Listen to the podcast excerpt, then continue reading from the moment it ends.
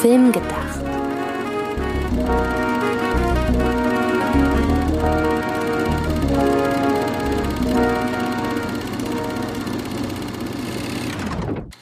Hallo, liebe Zuhörerinnen und Zuhörer, zu einer neuen Ausgabe von Film gedacht. Halloween-Monat bei Film gedacht, so wie jeder andere Monat, nur Halloweeniger. genau, denn wie schon im letzten Jahr haben wir uns überlegt, hey, wir reden sowieso generell gerne über Horrorfilme.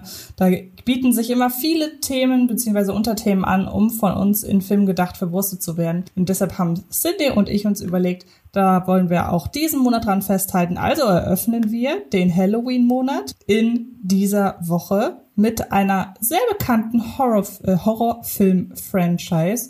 Und zwar mit Final Destination. Auch wenn ihr anhand des Titels schon so ein bisschen vielleicht gestutzt habt, ja, aber da steht ja gar nicht Horrorfilm im Titel, sondern Komödie. Und welchen Ursprung hat das? Ja, Antje, das hat den ganz einfachen Ursprung, dass wir bei dem Final Destination Film man, dis, vielleicht sogar diskutabel viel Spaß haben. Genau. Und äh, das ist ja generell eine Sache, die, glaube ich, nicht nur das Final Destination Franchise so umwabert, sondern einfach generell das Horrorfilm-Kino. Wie sehr darf man sich am Leid der dort niedergemeuchelten oder gejagten oder was auch immer Menschen erfreuen. Und ist das nicht irgendwie doch gewaltverherrlichend? Und das ist ja etwas, Gewaltverherrlichung, Menschenverachtung etc., etwas, was Final Destination generell, wie, wie ich sagte, gerade schon sagte, umwabert.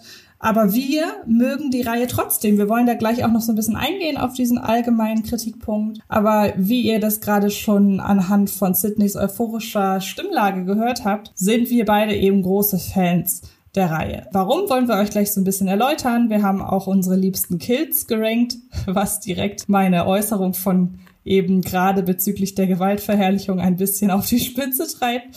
ähm, und ja, wir wollen aber mal so ein bisschen anfangen, damit uns der Reihe zu nähern, indem wir überlegen, wie wir denn überhaupt zu der Reihe gekommen sind. Und bei mir war es einfach so, dass ich irgendwann, ich habe mich ja schon von Anfang an am meisten fürs Horrorkino interessiert und irgendwann habe ich dann halt angefangen, die Filme, Schrägstrich Filmreihen nachzuholen, von denen ich wusste, dass sie ja jetzt nicht unbedingt Kult sind, aber dass die halt schon so als die Filme gelten, die man im Horrorkino gesehen haben muss. Und da ist mir dann irgendwann auch Final Destination äh, vor die Augen gekommen und habe dann mit Teil 1 angefangen, habe dann auch mitbekommen, dass die Filmreihe ja mehrere Jahrzehnte beziehungsweise ein gutes Jahrzehnt überdauert hat und habe dann von Teil 1 über die Jahre bis ins Jahr 2011, glaube ich, als dann der fünfte erschienen ist, die Reihe verfolgt und keinen der Filme leider im Kino gesehen, aber ich weiß zumindest, dass Teil 5, als der auf DVD-Blu-ray rauskam, dass ich ihn mir direkt am Starttag geholt habe. Also ich habe äh, hab äh, Final Destination 5 quasi auf der Höhe der Zeit, seiner Entstehungszeit geguckt und die anderen Filme alle nach und nach nachgeholt. Genau. Wie wir gerade schon gesagt haben, auch ich mag die Reihe sehr gerne.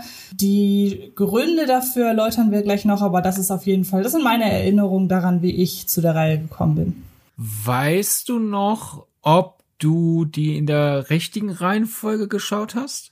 Ich glaube schon. Ja, da bin ich sogar ziemlich sicher. TV oder DVD dann jeweils? Also ich habe mir die ersten beiden auf DVD gekauft und äh, wenn ich so recht überlege, müsste ich eigentlich alle auf DVD oder Blu-ray nachgeholt haben. Also Streaming war in der Zeit ja noch nicht so verbreitet. Ich kann mich nicht erinnern, dass ich dafür irgendwann mal im Fernsehen länger aufgeblieben oder länger vom Fernseher aufgeblieben bin. Also das müsste schon alles keine Ahnung, war, könnte auch in meine Phase gefallen sein, in der ich mir viele Filmklassiker gebraucht dann gekauft habe im Internet. Und da dürfte die Reihe auch dabei gewesen sein. Finde ja allein schon interessant, dass du ja eben gesagt hast, äh, als du beschlossen hast, ins Horrorkino einzusteigen, dass du dann zu Final Destination gefunden hast, weil du nach Reihen, die man gesehen haben sollte, die, die vielleicht auch ein gewisses Ansehen haben, äh, dass du dadurch auf Final Destination gestoßen bist, weil ich interessant finde, man so groß ist der Altersunterschied zwischen uns beiden auch nicht.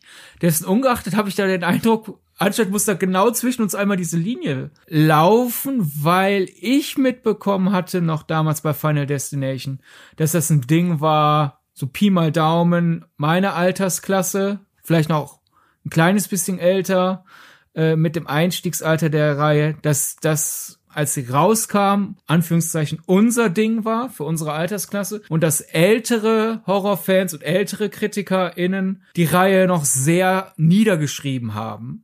Und da finde ich es interessant, dass wohl anscheinend die Begeisterung der Leute, die im Zielgruppenalter waren, so groß waren, dass als du die dann auf DVD nachgeholt hast, schon halt die Möglichkeit hattest, die als, oh, das muss man gesehen haben, zu entdecken, statt als das, was ich live sozusagen mitbekommen habe, dass alle, die äh, alt genug sind, äh, Meinungsartikel zu haben, an dem man sich als junger Fan richtet, die haben da eigentlich immer gesagt, hier, was ist das für, für ein Schrott? Oder zumindest die meisten. Äh, zum Beispiel Roger Ebert hat sehr positive Kritik zum ersten Teil geschrieben, was ja an dem Klischee, dass er ja Horror nicht mochte, ja schon mal direkt radikal rüttelt. Aber sehr viele haben halt zum Beispiel bemängelt, das ist ja vollkommen sinnlos, da sterben die Leute ja einfach nur.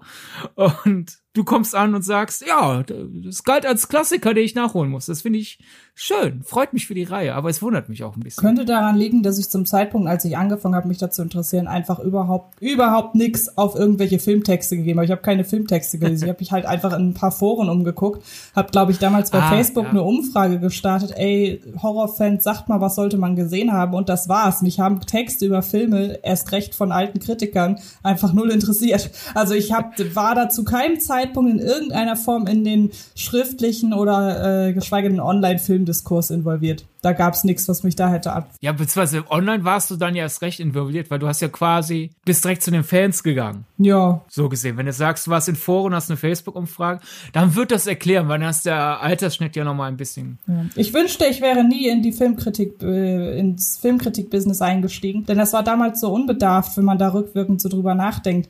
Ich habe was vor, ich bitte um, um, um Tipps. Und dann kriegt man die Tipps komplett ohne den Anspruch, irgendwie journalistisch wertvoll zu sein oder sich da irgendwie an irgendwelchen zynischen Meinungen abzuarbeiten. Also das war eine schöne, eine schöne Zeit damals.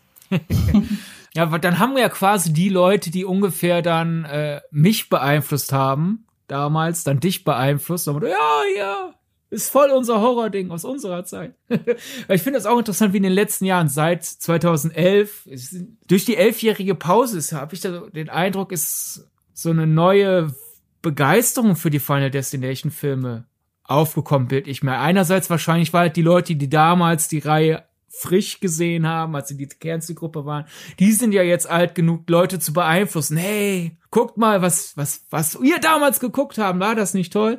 Und dass da jetzt so ein Hunger ist und einige Kritiker, in denen ich folge, sind halt totale Final Destination Fans, was in der Proportion im Vergleich dazu, wie die Kritiken damals waren, mich total überrascht. Aber ich glaube, das ist generell bei Horror so das Ding. Ne? Jede Generation hat so ihren Horror, wo sie sagt, warum fanden den damals alle schlecht? Der ist doch super und die tragen das dann jetzt so weiter und dass es jetzt bei Final Destination angekommen ist, finde ich schön, weil äh, die Begeisterung und jetzt je nachdem, wenn ihr zu alt seid, diesen Podcast werdet ihr das nicht mitbekommen haben, weil ihr da schon weit von den Teenies entfernt wart und werdet jetzt denken, hä, was? Die, die fanden das damals wirklich toll. Ich dachte, die haben es nur geguckt, weil es neu ist. Und wenn ihr jünger seid, können, kann jetzt hier der alte Sack Sidney euch erzählen, wir waren damals total begeistert von Final Destination. äh, 2000 kam halt der erste, da war ich zwölf. Also ich war zu jung dafür. Vor allem, ich habe es ja schon mal in einer anderen Ausgabe erzählt, ich war ja auch jemand, der sich an die FSK-Freigaben gehalten hat und hat mir meiner, meiner Einschätzung nach auch nicht geschadet. Aber Punkt eins, es gibt ja immer ältere Geschwister von KlassenkameradInnen. Und Punkt zwei, es gibt ja immer diejenigen, die halt sich cool gefunden haben, weil sie mit 13 schon die Videokassette von einem 16-Film hatten oder so. Und da ich habe halt mitbekommen, oh, diese Final Destination-Filme, die sind ja total das heiße Ding. Und auf dem Schulhof, wenn dann Leute erzählt haben, was sie dann gestern im Fernsehen gesehen haben, wie da jemand total krank abgemurkst wurde und sowas alles. Dann habe ich die halt sehr früh und interessiert nachgeholt, die ersten drei, weil das waren so halt die, die dann quasi mein Schulhof-Talk waren und dann vier und fünf äh, auch noch ein bisschen später nachgeholt. Ich würde sagen, wenn ich an Final Destination denke, denke ich vor allem wirklich daran, wie das ungefähr Pi mal Daumen Gleichaltrige beeinflusst hat. Zum Beispiel in unserer Vorbereitung hatte ich dir ja einmal geschrieben, als ich die jetzt zum Auffrischen für diesen Podcast nochmal alle geschaut habe. Im ersten Teil, einer der ersten Sätze ist ja dieser Aberglaube von einem von einer unserer Hauptfiguren dieses äh, Reiß dieses, diesen Zettel nicht vom Koffer ab, das bringt Unglück. Ich habe von diesem Aberglauben davor nie jemals gehört. Wenn ich auch Dinge mir anschaue oder lese, die vor Final Destination rauskommen. Ich, mir ist dieser Aberglaube noch nie begegnet. Aber ich kenne sehr viele Leute, die wirklich diesen Aberglauben haben. Wenn du einen Zettel bei einer Reise be verpasst bekommst und der überlebt die Reise, dann musst du auch dranbleiben. Und wenn du lang genug bohrst, erzählen alle, Mist, ja, ich glaube, ich habe das aus Final Destination. Genauso wie äh, ich war schon mehrfach Beifahrer in Situationen, wo vor uns ein Holzstamm Lieferwagen war, Lastwagen. Und der Fahrer oder die Fahrerin jedes Mal total Panik. Ich will den jetzt nicht überholen, das ist mir zu gefährlich, aber hinter dem bleiben will ich auch nicht. Und dann langsam wollen sich selber überholen lassen, damit erstmal so andere dann gegebenenfalls den Holzstamm abbekommen in die Fresse.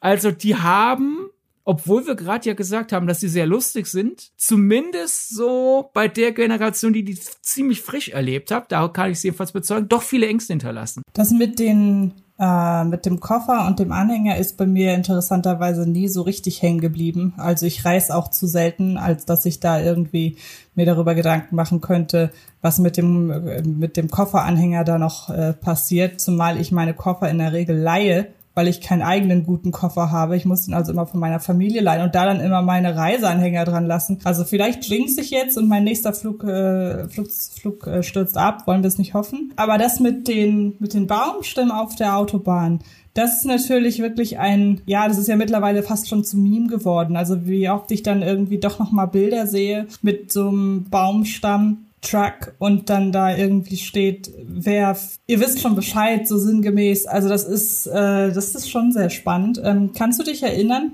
wie lange die Zeit zwischen der jetzig, dem jetzigen Podcast Rewatch, nenne ich es mal, und deinem, und deinem letzten Gucken lag? Äh, gar nicht so lange. Ich habe die letztes Jahr äh, im Oktober alle nochmal geschaut, einfach aus Bock, weil einfach im Oktober so zwischen richtigen harten Horrorfilm im Sinne von gruselig und diesen, diesem rein Party-Horror fand ich das so, ein, so, so eine schöne Brücke einfach, weil die haben ja schon ein paar brutale Szenen, aber die machen halt Spaß. Und daher finde ich die für so Anfang, Mitte Oktober irgendwie total schön zu gucken. Ich weiß, dass ich den ersten Teil öfter mal gucke. Interessanterweise beim Rewatch jetzt ist mir doch aufgefallen, okay, drei, vier und fünf habe ich nicht so oft gesehen wie eins und zwei. Deshalb war das für mich teilweise, also ich finde ja generell das sehr spannend, der Reihe einfach zu folgen, weil sie natürlich auch einen mitnimmt quasi durch mehrere Jahre Horrorfilm und letzten Endes auch Filmgeschichte, weil man ja sieht, wie sich da die Effekte und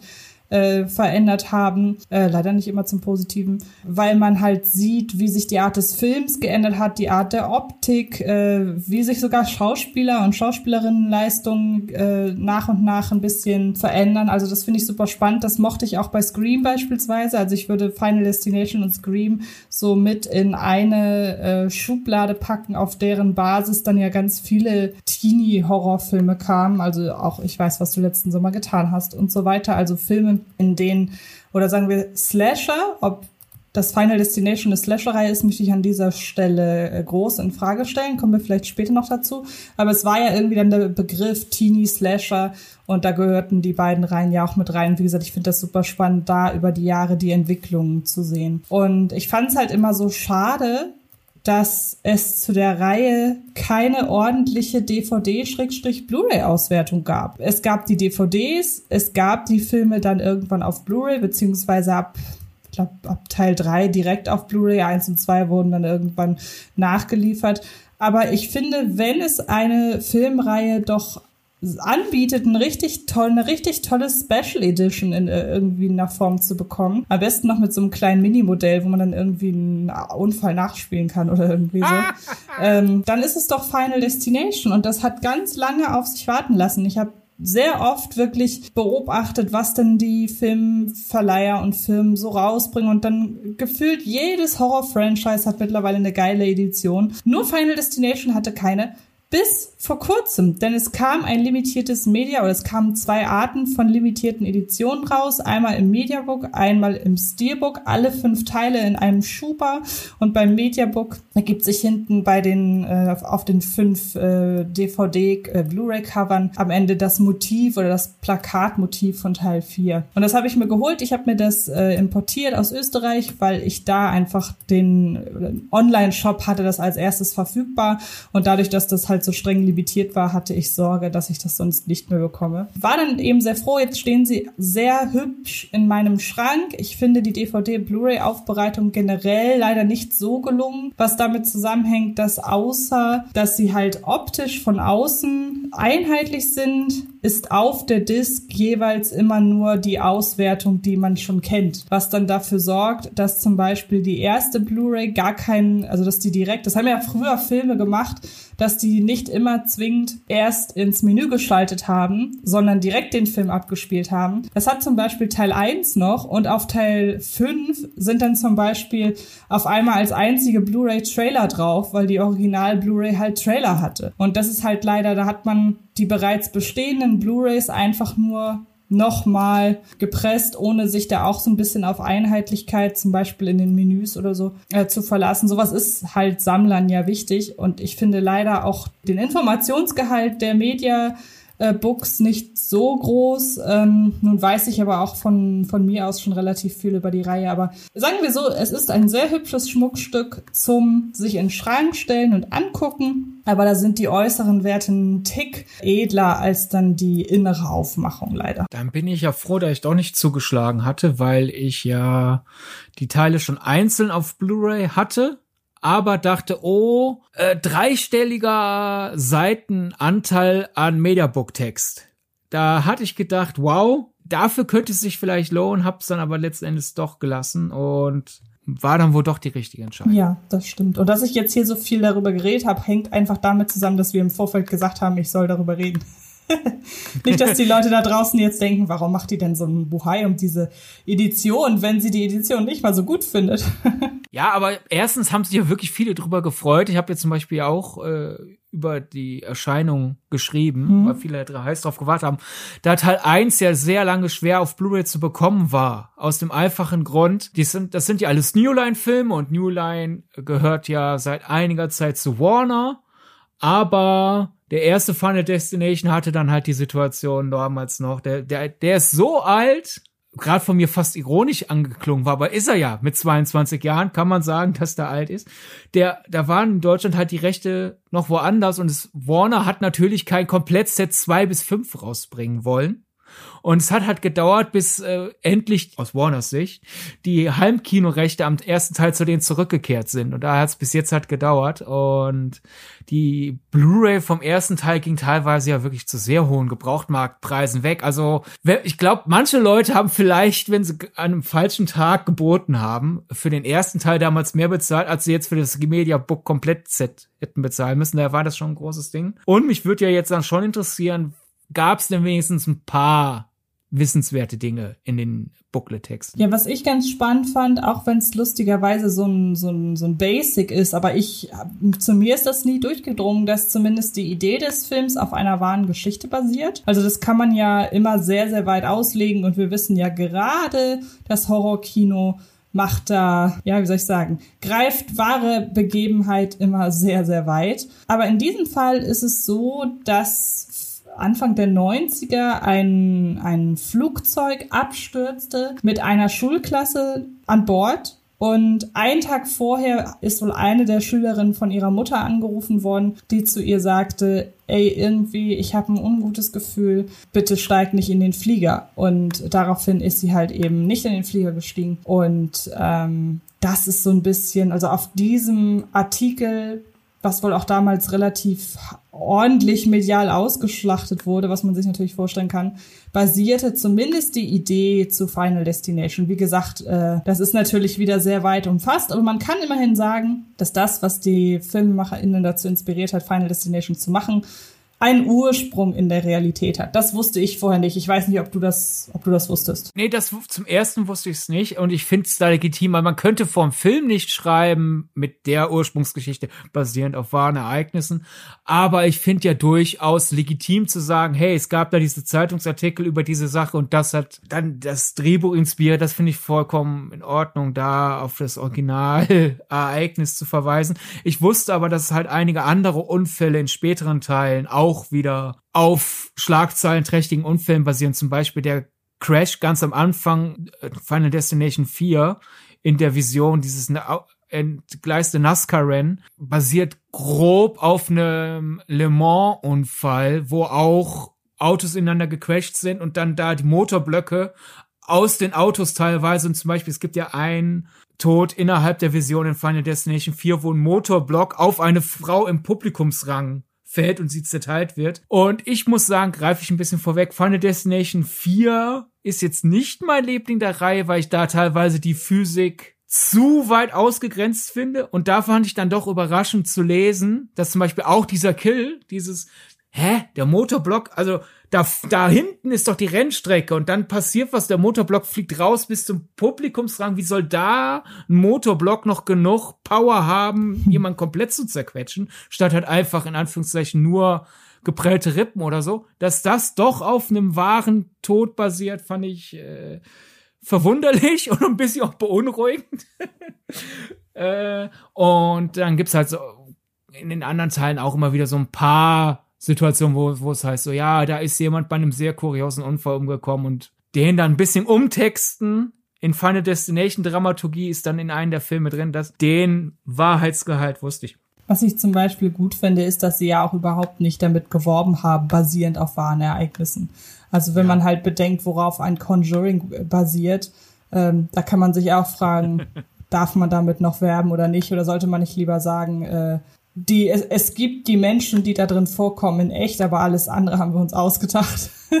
basierend auf wahren Menschen klingt aber auch noch seltsamer als basierend auf wahren Ereignissen. Fände ich aber witzig. Aber ich finde auch den, den Unfall, äh, dieses Flugzeug verpassen, finde ich ja interessant. Das war ja irgendwie dann wohl so ein, generell so eine Anfang 2000er Sache, weil den von dir besagten, äh, das von dir besagte Unglück kenne ich nicht, aber es gibt ja die Sache, die relativ oft wiederholt wird, da vielleicht kennen das auch einige von euch da draußen, tut mir leid, wenn ich es dann nochmal hören muss. Seth MacFarlane, der Family Guy Erfinder, hatte ja einen der 9-11-Flüge eigentlich gebucht. Mhm. Der hätte da drin sitzen müssen, hat aber verschlafen, weil er verkatert war. Ja, Final Des Destination greift ja das sogar auf. Also es gibt, es ist der zweite oder der dritte Teil, in dem dann auch ein Foto von äh, 9-11 gezeigt wird oder ja, auch das Foto von, ähm, von Abraham Lincoln, wo dann eine, ein, ein, eine defekte Linse andeutet, wo er später erschossen wird. Also das gibt ja, ja. Ähm, da einiges. Genau das. Dann gibt's immerhin bei ich glaube, bei Teil 1 eine hübsche Seite, die auflistet, wo die einzelnen Figuren ihre Namen herhaben. Also klar, bei einem Hitchcock ist das klar. Aber es gibt noch andere äh, Charaktere, die da, ja, die, die da ihren, ihr Vorbild halt eben in Horrorpersönlichkeiten haben. Ich muss gestehen, dass es das dann aber auch schon war. Also vielleicht höchstens noch, das ist der witzige Fakt, weshalb äh, James Wong denn irgendwann nur noch äh, ab Teil 4 nicht mehr mitgewirkt hat. Er wurde nämlich für Teil 4 angefragt und ähm, war aber gerade dabei, äh, den Dragon Ball Realfilm zu inszenieren, was übrigens bis heute sein letzter Film ist, den er gemacht hat, weil das halt ein absoluter Flop war. Und ähm, ich wüsste sehr gerne, was passiert wäre, hätte er den vierten Final Destination gemacht. Aber das sind dann manchmal so Dinge, wo man sich fragt, oh, okay, irgendwie, da hat's das Schicksal nicht so gut gemeint. Aber so im Großen und Ganzen, wie gesagt, da sind die, ist der Informationsgehalt leider nicht so groß gewesen. Da wir bei Inspiration von waren zum ersten Teil, ich glaube, wir sollten in der Vollständigkeit halber auch die, wenn es auch relativ bekannt ist. Die andere Ursprungsquelle für den ersten Teil, du hast ja diesen Zeitungsartikel gesagt. Der allererste Film, wo wir bei Was wäre wenn sind, der allererste Film war ja auch ein Spec-Script für die Akte X. Mhm, genau, James Wong hat ja da mehr oder weniger angefangen. Also der hatte ja, bevor er Final Destination gemacht hat, wirklich schon so die ein oder andere Folge von Akte X inszeniert. Ja, und das Drehbuch, äh, das halt für die Akte X eingereicht wurde, war aber von Jeffrey Reddick. Beziehungsweise es wurde eben nicht eingereicht. Das ist ja, das ist ein Glück gewesen, glaube ich, weil sonst hätten wir die ganze Filmreihe nicht. Und er hat halt das geschrieben als Vorschlag für, hey, ah, das reiche ich bei Akte X rein, das wär, ist doch total spannend. Das, und dann hat halt jemand von New Line das Drehbuch vorher in die Finger gekriegt und gesagt, hey, wir könnten auch einen Film draus machen.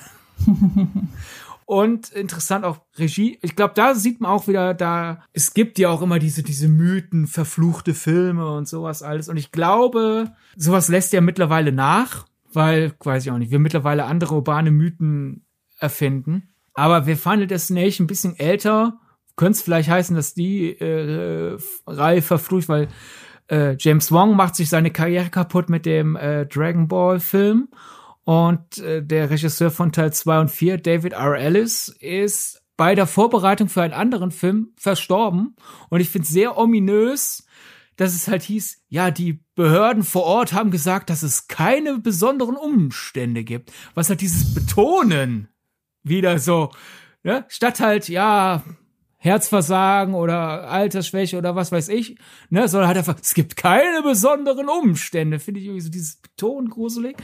Aber auch interessant, ich finde, das merkt man an seinen beiden Filmen. Zwei ist ja der mit der Massenkarambolage und vier ist einer, wo sehr viele Unfälle mit Autos sind und auch die vorhin besagte NASCAR-Szene.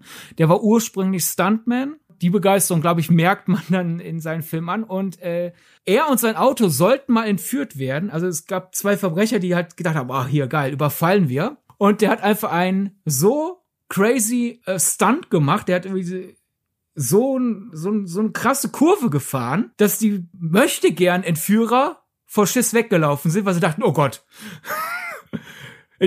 das Auto von dem setzen wir uns nicht. Also das okay, finde ich eine, eine, eine, schöne Anekdote. Stimmt, und ja. sonst ergänzen noch ganz kurz, weil ah ja vorhin meintest, ich finde es schade, dass die Extras nicht so groß sind. Äh, ist natürlich schade, wenn man so eine Komplettedition gibt, dass man da nichts Neues produziert, aber ich muss sagen, wenigstens Teil 2 und 3 haben ja schon richtig ausführliche Making-of-Dokumentation. Ja, dazu muss ich sagen, ich bin ja jetzt nur auf die Äußerlichkeiten Klar. und auf die Booklets eingegangen. Also jedes, jeder Film hat zusätzlich noch eine Bonus-Blu-ray mit dem, was du jetzt sagen wolltest.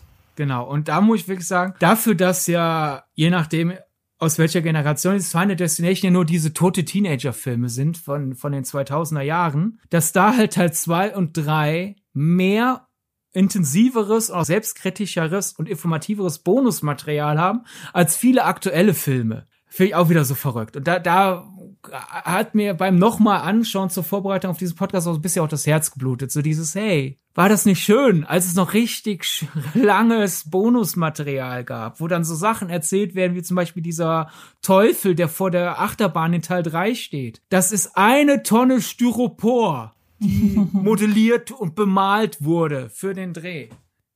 Naja. Dann lass uns doch, wir können uns überlegen, wollen wir, weil wir jetzt ja schon so rumgeeiert haben um sämtliche Filme, wollen wir dann jetzt unsere, unser Filmranking machen und dann nachher ähm, nach dem, nach einer Fantheorie, über die wir noch sprechen wollen, über unsere liebsten Kills. Machen wir, genau, machen wir jetzt einfach die Kills, heben wir uns auf für den Schluss, so als lustigen genau. rausschmeißen, weil wir werden ja zwischendurch ein bisschen deeper mit, wie menschenverachtend sind die Filme. genau, ja. Äh, aber ja, einfach so als, als Mundlockermachung können wir gerne mit dem Ranking der fünf Filme jetzt Okay, dann habe ich nämlich auf Platz 5 Final Destination 4. Du hast ja vorhin auch schon angekündigt, dass das nicht dein Lieblingsteil ist. Ja, ziehe ich mit. Das ist in Stein gemeißelt. Der ist mein Schlusslicht, egal in welcher Tagesform. Ich bin mittlerweile ein bisschen sanfter dem Film gegenüber. Beim ersten Mal hatte ich wirklich richtige aggressive Aversion gegen den. Mittlerweile mag ich ihn einfach nur nicht. Ja, also ich, der Film hat wirklich so den besten Vorspann von allen fünf äh, Filmteilen und hat dann aber das Problem einmal dieser wirklich teilweise grottenschlechten Optik, also gerade ja. was die ähm, Flashbacks der Hauptfigur angeht, wo man halt sich fragt, ja, das sieht so aus, als ob es so schlecht sein soll, aber warum denn? Und ähm, ich finde auch die Figuren leider sehr unausstehlich in dem Film. Also die anderen Figuren haben noch wirklich viel, viel sympathischere Züge. Und ähm, ja, deshalb Final Destination 4, ja, wie bei, wie bei dir auch, auf Platz 5 generell der Look. Also nicht nur diese, diese Vision, die aussehen wie Screensaver von Anno dazu mal. Mhm. Der ist einfach so ausgeleuchtet wie so eine Durchschnitts CW-Serie. Vollkommen überbelichtet. Und auch wenn der ein paar nette Kills hat, einfach der, von der Idee her, die anderen machen ein bisschen mehr entweder ominöses Vorarbeiten oder ein bisschen mehr lustiges Vorarbeiten. Hier ist es so, komm, mach fertig. Ja, genau. Dann habe ich auf Platz 4, jetzt bin ich gespannt, was du sagst, Final Destination 3. Kann ich verstehen. Bei mir ist auf Platz 4, und da kann ich jetzt schon mal ankündigen, Platz 4, 3 und 2 sind so ein bisschen tagesformabhängig. Okay. Aber Stand heute auf Platz 4 Teil 1. Ja, ich bin bei Teil 1. Ich muss gestehen, vom Film an sich müsste der bei mir weiter unten sein. Ich kann ja jetzt schon mal ankündigen, mein, der ist bei mir weiter oben. Was daran liegt, dass ich zudem, ich, ich, ich mag den einfach als Grundstein für diese Reihe so sehr und muss das, glaube ich, auch deshalb berücksichtigen, weil ich jetzt beim Rewatch gemerkt habe, dass ich die Filme einzeln im, ja, tatsächlich oder einzeln betrachtet weniger mag als die Reihe im Gesamten. Weil wenn ich mal so schaue, wie habe ich die Filme nun bewertet, und das kann man in diesem Fall ja anhand der äh, Sternebewertung ganz gut machen. Wenn ich das alles zusammenzählen würde und dann durch fünf teilen würde, käme da eine überraschend niedrige Wertung raus. Dafür, dass wir hier darüber reden, weil wir die Reihe so toll finden. Aber im Gesamtkonzept finde ich die Reihe halt viel besser. Und es ist ein bisschen. Du magst die ja, Idee mehr als die Filme letztlich? Ja, also die, die Filmreihe ist nicht die Summe ihrer einzelnen Filme quasi, sondern ich sehe sie halt so im Gesamten. Deshalb ist Teil 1 bei mir weiter oben. Ähm, ja, Teil 3, ich mag an Teil 3 diese Idee mit den Fotos, weil ich finde, die gibt wirklich im Vergleich zu ähm, den Filmen davor nochmal einen schönen Überblick und ähm, lässt einen auch besser irgendwie darin mitgehen, wen es wohl als nächstes erwischt. Nur muss ich halt leider sagen, dass ich von den Kills in Teil 3 lediglich einen einzigen irgendwie denkwürdig finde und das ist für Final Destination zu wenig. Bei mir ist es so, an anderen Tagen mag ich an Teil 1 auch einfach, er leistet natürlich von der Grundidee am meisten, weil er auf diese Idee gekommen ist äh, und die anderen Filme das dann variiert haben. Aber warum er jetzt Stand heute bei mir auf Platz 4 ist, einmal, ich finde ähnlich wie vier ihn optisch nicht so interessant wie die anderen drei, weil ich finde, der hat noch diesen Scream-Abklatsch-Look. So dieses, ja, oh, da gebe ich dir recht. Das Teenager töten, cool. Also kleiden wir unseren Cast, wie die vorste wie sich ein 40-Jähriger vorstellt, wie heute 18-Jährige rumlaufen. Und wir versuchen Scream zu kopieren, sind aber halt nicht Wes Craven, wir können das nicht so gut. Und ähm, bei den anderen Filmen, ich, ich verstehe im luftleeren Raum, an einem anderen Tag wird es mich vielleicht mehr abholen, dann wäre ein bisschen höher. Aber erstens hier noch sehr stark der Tod wird dich holen. Und bei den anderen kann man ja irgendwie sagen, ach Gott, was für ein komischer Unfall. Aber du hast hier zum Beispiel dieses, diesen Badezimmer-Kill, wo das Wasser erstens komische Kurven läuft und dann auch wieder zurück, wo man ja quasi sieht, ah, der Tod macht was, wir sehen den Tod gerade aber einfach nur nicht. Der Sensenmann steuert das Wasser oder so. Das könnte man natürlich gruselig finden, weil das ist ja unnatürlich. Aber ich sitze da und denk, bei vielen anderen Szenen in dem Final Destination Film, ja, ich hatte auch schon mal Angst, dass genau in der Sekunde irgendwas umfällt, bla bla bla. Wenn ich mir diesen Badezimmertod anschaue, denke ich nicht, oh, was, wenn das Wasser versucht, mich zu töten, weil es einen eigenen Willen hat. Und daher ist der Stand heute Platz 4. Wobei man der Fairness halber natürlich sagen muss, dass äh, auch in Final Destination 4 man ja sieht, wie sich die Schrauben da beim NASCAR-Rennen da an der Seite von der Begrenzung aufschrauben von alleine. Also es ist jetzt kein. Ja. Und in der Kinovision, das da macht, läuft auch einmal irgendeine brennbare Flüssigkeit, eine Kurve. Aber Platz 4 war ja auch bei mir auf Platz, äh, Teil 4 war ja auch bei mir auf Platz 5. Also Wollte ich gerade sagen. Genau. Deine Mitte. Ja, genau. Meine Mitte ist Final Destination 5. Und Final Destination 5 holt sich diesen Platz in erster Linie aufgrund ihrer Kills.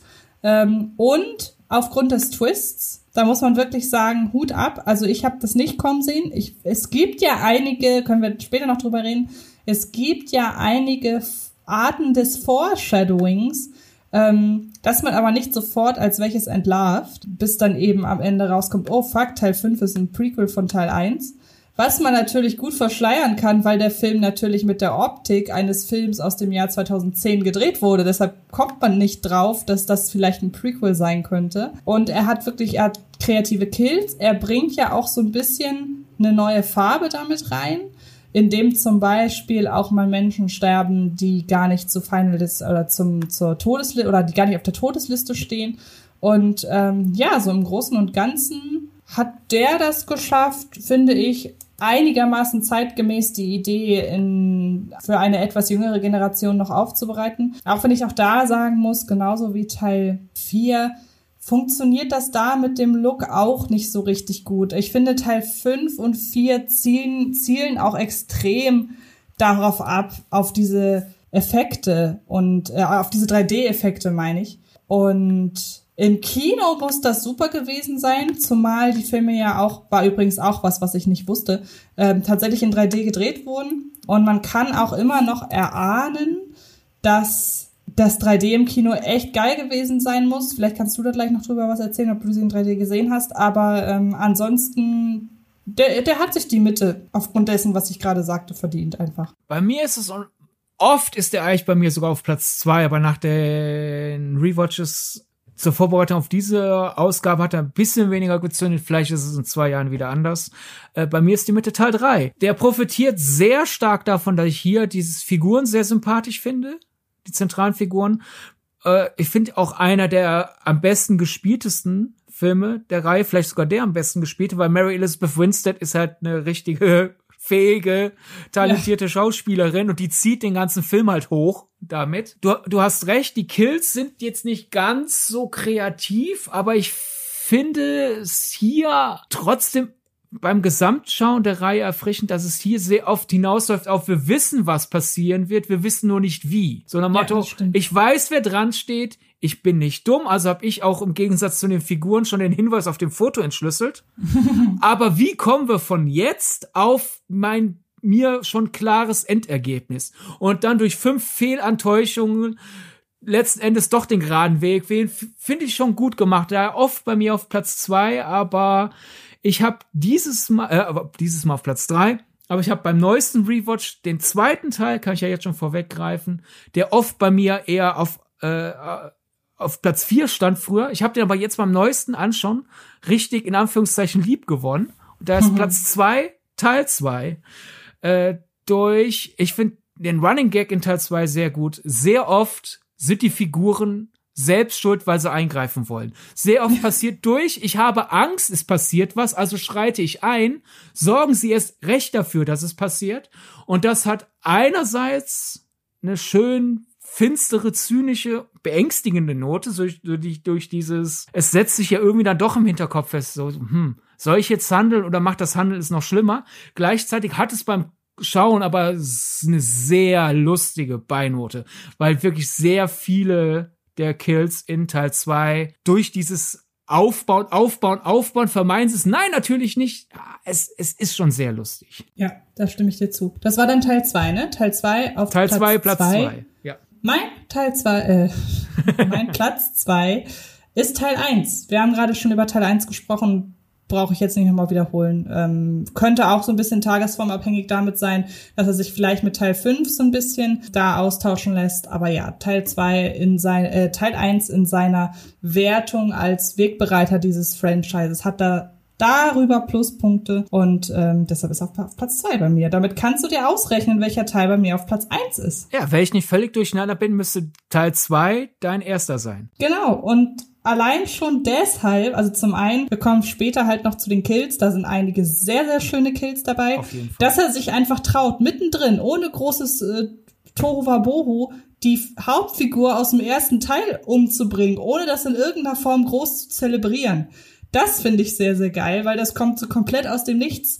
Und ähm, das ist auch so zynisch, wenn man bedenkt, wie sie halt einfach ein Jahr in dieser Gummizelle gewesen sein muss. Und der Film ist für mich insgesamt einfach der rundeste und der, der lässt sich ja auch wirklich gut nicht als Fortsetzung gucken, wobei da muss, das muss man allen Filmen zugute halten, dass man die auch gut ohne, ohne irgendeinen Fortsetzungscharakter gucken kann. Von meiner Seite aus eine relativ eindeutige Kiste hier. Ja, und hier wir kommen jetzt bei mir sozusagen auch zur eindeutigen Kiste. Eindeutig immer vier auf letzter Stelle und eindeutig bei mir immer fünf auf erster Stelle. Mhm. Denn auch hier, du hast schon gesagt, ich finde ja, wie die äh, Todesarten vorbereitet werden, jedes Mal sehr gut gemacht. Dann hat der Film ja quasi zwei Twists. Einmal oh, es, es sterben nicht nur Leute, weil sie halt in, in dieser komischen, ich muss das nachholen, dass ihr entkommen seid, Schleife gefangen seid, sondern es gibt ja dann auch irgendwann diese Idee, oh, wenn ich Leute töte, kriege ich ja deren Jahre. Also haben wir auf einmal in einer, die sterben Teenager ja vollkommen sinnlos Reihe, haben wir auf einmal auch, hier haben wir plötzlich einen Slasher-Anteil. Und dann halt den von dir besagten Twist, oh, es ist ein Prequel. Ich finde die ganze Brückensequenz am Anfang, die hat was von einem echt starken Katastrophenfilm. Das mhm. heißt, wir haben hier sozusagen nicht nur Horror und Komödie, sondern auch noch Katastrophen-Action.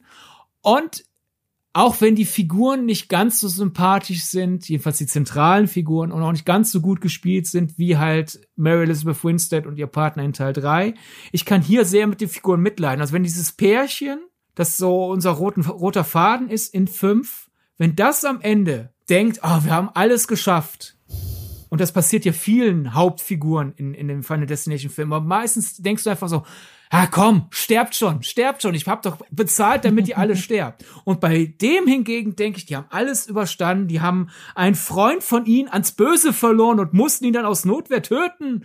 Und jetzt, ah, Schatz, wir fangen ein neues Leben in Paris an. Und dann ist die Enthüllung, Moment, die Figur aus Teil 1 hat gerade Panik. Und wenn die dann in den Tod stürzen, da habe ich im Gegensatz zu den ganzen anderen Final Destination Filmen nicht, haha, geil, habe ich doch für bezahlt, Blut und Gedärme, sondern ich denke da wirklich, nein. Ja. Die Armen. Und dass da jetzt wirklich in dieser Reihe mir auf einmal wieder ein Herz wächst, muss ich wirklich sagen, zusätzlich zu dem, wie ich finde, sehr, sehr starkem 3D, der, das der hat, muss ich sagen, der ist sozusagen der mehrdimensionalste auf mehrerer Ebene. Und daher im Moment Wer weiß, wie dann irgendwann Teil 6 das alles äh, durchrütteln wird, aber im Moment Final Destination 5. Mein liebster Teil der Reihe. Schön, schön. Dann lass uns doch jetzt mal auf unseren Episodentitel so ein bisschen zu sprechen kommen, denn nicht umsonst lautet der ja die wahrscheinlich morbideste Komödie der Welt.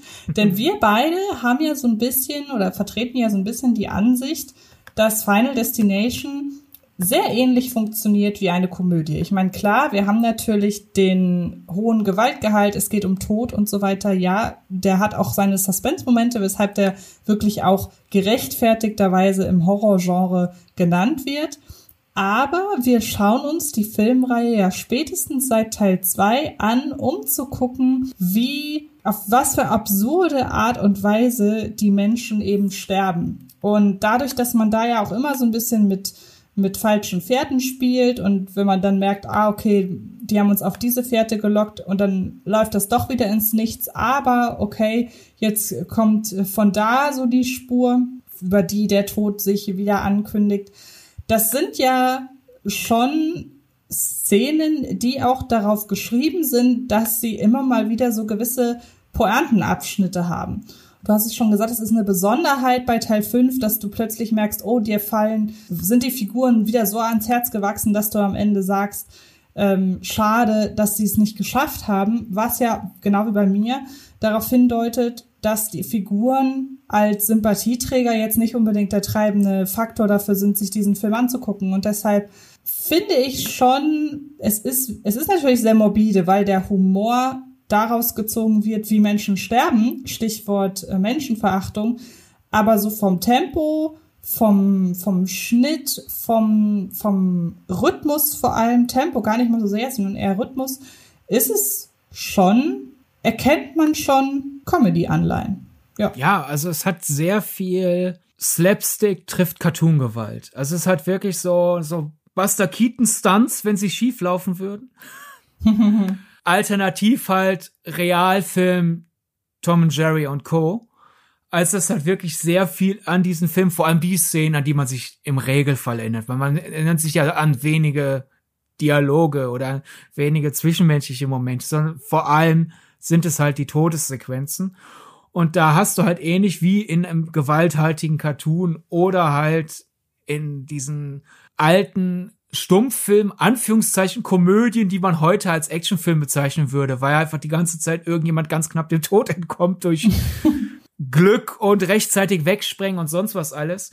Du hast halt diesen Aufbau, oh, ich befürchte, folgendes wird passieren. Oh, knapp entkommen, aber stattdessen passiert XY. Und daher, ja, ich finde, generell hat Lachen ja auch etwas, auch in Horrorfilmen, die weniger Comedy-Anteil haben als Final Destination, wird ja öfter mal gerne im Publikum gelacht, nicht mal verächtlich gelacht, sondern halt einfach, ich habe mich erschrocken. Ha, und nach dem, La nach dem Erschrecken erstmal ha, ha, ha, ha, geht durch den Saal, ne? Ja, das ist ja auch eine natürliche Reaktion. Also es genau. ist gar nicht mal so, dass man sich aktiv entscheidet, oh, war ja eigentlich doch witzig, so wenn ich jetzt fünf Minuten später darüber nachdenke, sondern das ist ja wirklich die Anspannung, ähm, löst sich dadurch, dass man auflacht, weil man es, so doof das klingt, geschafft hat. Denn das ja. habe ich ja, glaube ich, hier im Podcast schon öfter mal gesagt, dass der Grund, weshalb Horrorfilme so gut funktionieren, ist ja der, dass das dass der Teil des Gehirns, der für Angst zuständig ist, dass das so mehr oder weniger der empfindlichste Bereich ist, ganz banal ausgedrückt. Das sorgt dafür, dass das Gehirn nicht in der Lage ist zu abstrahieren, dass die Gefahr, die mir da gerade suggeriert wird, dass die gar nicht real ist. Denn du siehst sie ja nur auf der Leinwand. Du siehst sie gar nicht, äh, du, wirst ihr gar nicht äh, direkt ausgesetzt. Und wenn manche Leute sagen, ja, aber Horrorfilme härten dich ja ab und ich habe schon so viel gesehen, mich kriegt das alles nicht mehr, das ist in der Regel ein sehr subjektives Empfinden und resultiert daraus, dass man vielleicht schon generell einfach nicht so der schreckhafteste Typ war. Also die waren dann auch nicht von Anfang an so, waren oder haben sich von Anfang an nicht so nicht so leicht erschrecken lassen, was man ja rückwirkend vielleicht gar nicht mehr so unbedingt wahrnimmt. Also es ist wohl wissenschaftlich ziemlich unmöglich, sich gegen Horrorfilme abzuhärten. So, das finde ich ganz, finde ich ganz spannend, weil wie gesagt, das Gehirn denkt, das ist eine echte Gefahr. Und ähm, wie bin ich jetzt darauf gekommen? Lachen. Nachdem genau. du so sehr die Angst getriggert hast. Genau, und in dem Moment, wo die, wo die Gefahr dann gebannt ist, ähm, kommt das nächste, was du nicht kontrollieren kannst. Und das ist eben bei vielen Leuten das Lachen. Genau, und bei, weiß ich, bei übernatürlichen Horror beispielsweise, wenn jetzt plötzlich ein Geist oder ein Monster aufspringt, ist ja was anderes. Oder wenn der Killer hinterher ist und wir kommen ihn. Ich glaube, da dass man da seltener diesen starken Comedy-Beigeschmack hat. Ich meine, es gibt ja durchaus Slasher, vor allem sobald eine Slasher-Reihe bei Teil 4, 5, 6 angekommen ist. Sind sie ja auch sehr komödiantische Kills, aber ich glaube, dass da heutzutage seltener der Vorwurf der Menschenverachtung über die Zunge geht, als es während des Slasher-Booms ja von MoralistInnen dann erfolgt ist.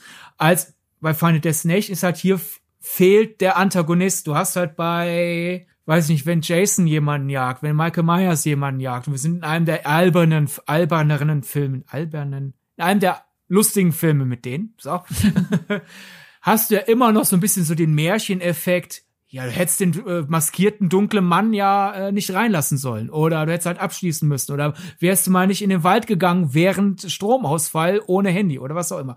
Du hast also, selbst wenn du darüber lachst, wie bescheuert die Idee ist, wie diese Figur gerade umgebracht wird, du hast da ja noch dieses, du hast einen greifbaren Schurken. Bei Final Destination, ja gut, in der Theorie ist da vielleicht wirklich im Off der Sensenmann, den wir nicht sehen. Aber praktisch im Film ist es halt, ja, guck mal, da ist jemand dumm umgekommen, weil Unfall. Also hast du dieses antagonistische Element nicht, also bist du stärker halt bei diesem, okay, Figur macht etwas, Aufbau, ich weiß, es wird schlecht ausgehen, ich weiß, es wird schlecht ausgehen, aber wie wird es schlecht ausgehen? Und dann kommt die Erlösung, zack, grotesker Unfall, ich lache, weil die Anspannung weg ist und weil es, es hat bisschen was von so einem Stand-up-Aufbau immer, ne? Finde ich bei Final Destination. Die guten Kills, die meisten. Es gibt ja auch zwei, drei sehr kurze in der Reihe, aber generell ist Rampe, Rampe, Rampe, Rampe, Fehlantäuschung, Rampe, bumm. Und daher, ja, ich kann den Comedy, das Comedy-Etikett vollkommen verstehen. Das sind ja auch nicht nur wir zwei Zyniker. Also zum Beispiel anderer Kollege, als wir halt drüber gesprochen haben, dass die Box kommt, der meinte, oh, endlich kommt die lustigste Horrorreihe aller Zeiten als Komplettset. Und das Interessante ist, in dem Moment greifen wir ja eigentlich schon der Frage vorweg, inwiefern das denn in Richtung Menschenverachtung geht, weil ich würde behaupten, dass das Lachen, das aus den Unfällen resultiert, vor allen Dingen deshalb existiert, weil du gerade so schön den Aufbau nacherzählt hast. Und ähm, wir lachen quasi dadurch, wie uns der filmische Aufbau suggeriert oder wie der filmische Aufbau mit Anspannung und äh, Loslassen quasi spielt. Und ähm, du hast es gerade mit einem Stand-up-Programm verglichen. Das ist ja strukturell wirklich ähnlich, wie die Filme aufgebaut sind und wie so ein Stand-up-Programm funktioniert. Und dann ist am Ende, glaube ich, relativ egal. Ich würde mal die ähm, die steile These wagen, dass am Ende vielleicht sogar relativ egal ist, was wir da sehen. Ich meine, kann man sich jetzt schlecht hineinversetzen, aber stell dir mal irgendwelche, irgendeine andere Sache vor, die dann immer darauf folgt oder die dem unterlegen ist, wie halt hier mit äh, Anspannung und falschen Fährten und so weiter ähm, gespielt wird. Und am Ende ist es, glaube ich, egal, ob am Ende jeden Aufbaus ein tödlicher Unfall steht äh, oder was anderes. Und ich glaube, da kann man sich dann direkt so ein bisschen den Vorwurf der Menschenverachtung, den kann man da, glaube ich, ein bisschen verneinen, würde ich fast sagen. Ja, zum, ich glaube, das würde ich nochmal hinten anstellen. Bei, bei der Genre-Einteilung würde ich noch sagen, weil du ja gerade sagst, du hast quasi Aufbau, Aufbau, Aufbau, Erlösung. Ich glaube, wir könnten da angehen, das ist auch eine Sache, ich steuere dich jetzt quasi hin zu einem Punkt, den ich im Vorgespräch realisiert hatte, dass du mal gesagt hast, dass wir das in dem Podcast gerne mal anschneiden dürfen. Wir sind jetzt wirklich bei sehr stark, in Anführungszeichen, triebgesteuerten Filmen. Du hast Aufbau, Aufbau, Aufbau, Erlösung. Ist halt quasi Angstaufbau, Angstaufbau, Angstaufbau, Erschrecken oder ekelhafter Anblick. Huh, es ist vorbei. Hast halt, ich weiß, gleich kommt eine Pointe, ich weiß, gleich kommt eine Pointe, ah, da war sie. Oder halt, äh, uh, ist das hübsch, hübsch, hübsch, hübsch, hübsch, ah, Orgasmus. Also du hast da diese drei, diese, diese dieses Dreieck aus Angstzentrum im Gehirn, Lachzentrum im Gehirn äh, und und äh, erotisches Vergnügen und irgendwie da das letztgenannte ja im Mainstream selten diskutiert wird, haben wir dann nur noch diese anderen beiden als extrem subjektive Genres, was ja paradox ist, weil auf der einen Seite, was wir gruselig finden, ist sehr stark eigene Erfahrung, was wir lustig finden, sehr stark eigene Erfahrung, aber dass wir auf diese sehr subjektive Sache sehr aus, aus dem Tiefen reagieren, ist dann auf einmal überhaupt nicht subjektiv, sondern das ist sehr stark in unserer DNA drin. Und ich glaube, das könnte auch erklären, warum zum Beispiel, wenn man einen Horrorfilm schlecht findet, gern irgendwie auf einmal da irrational aggressiv wird. Erst recht auch zum Beispiel eine schlechte Komödie, wo man total, also ich finde, schlechte Komödie hat viel stärker was von der Qual als das durchschnittliche schlechte Drama. Genau, das ist halt der Punkt, den hatten wir kurz mal überlegt, ob wir den vielleicht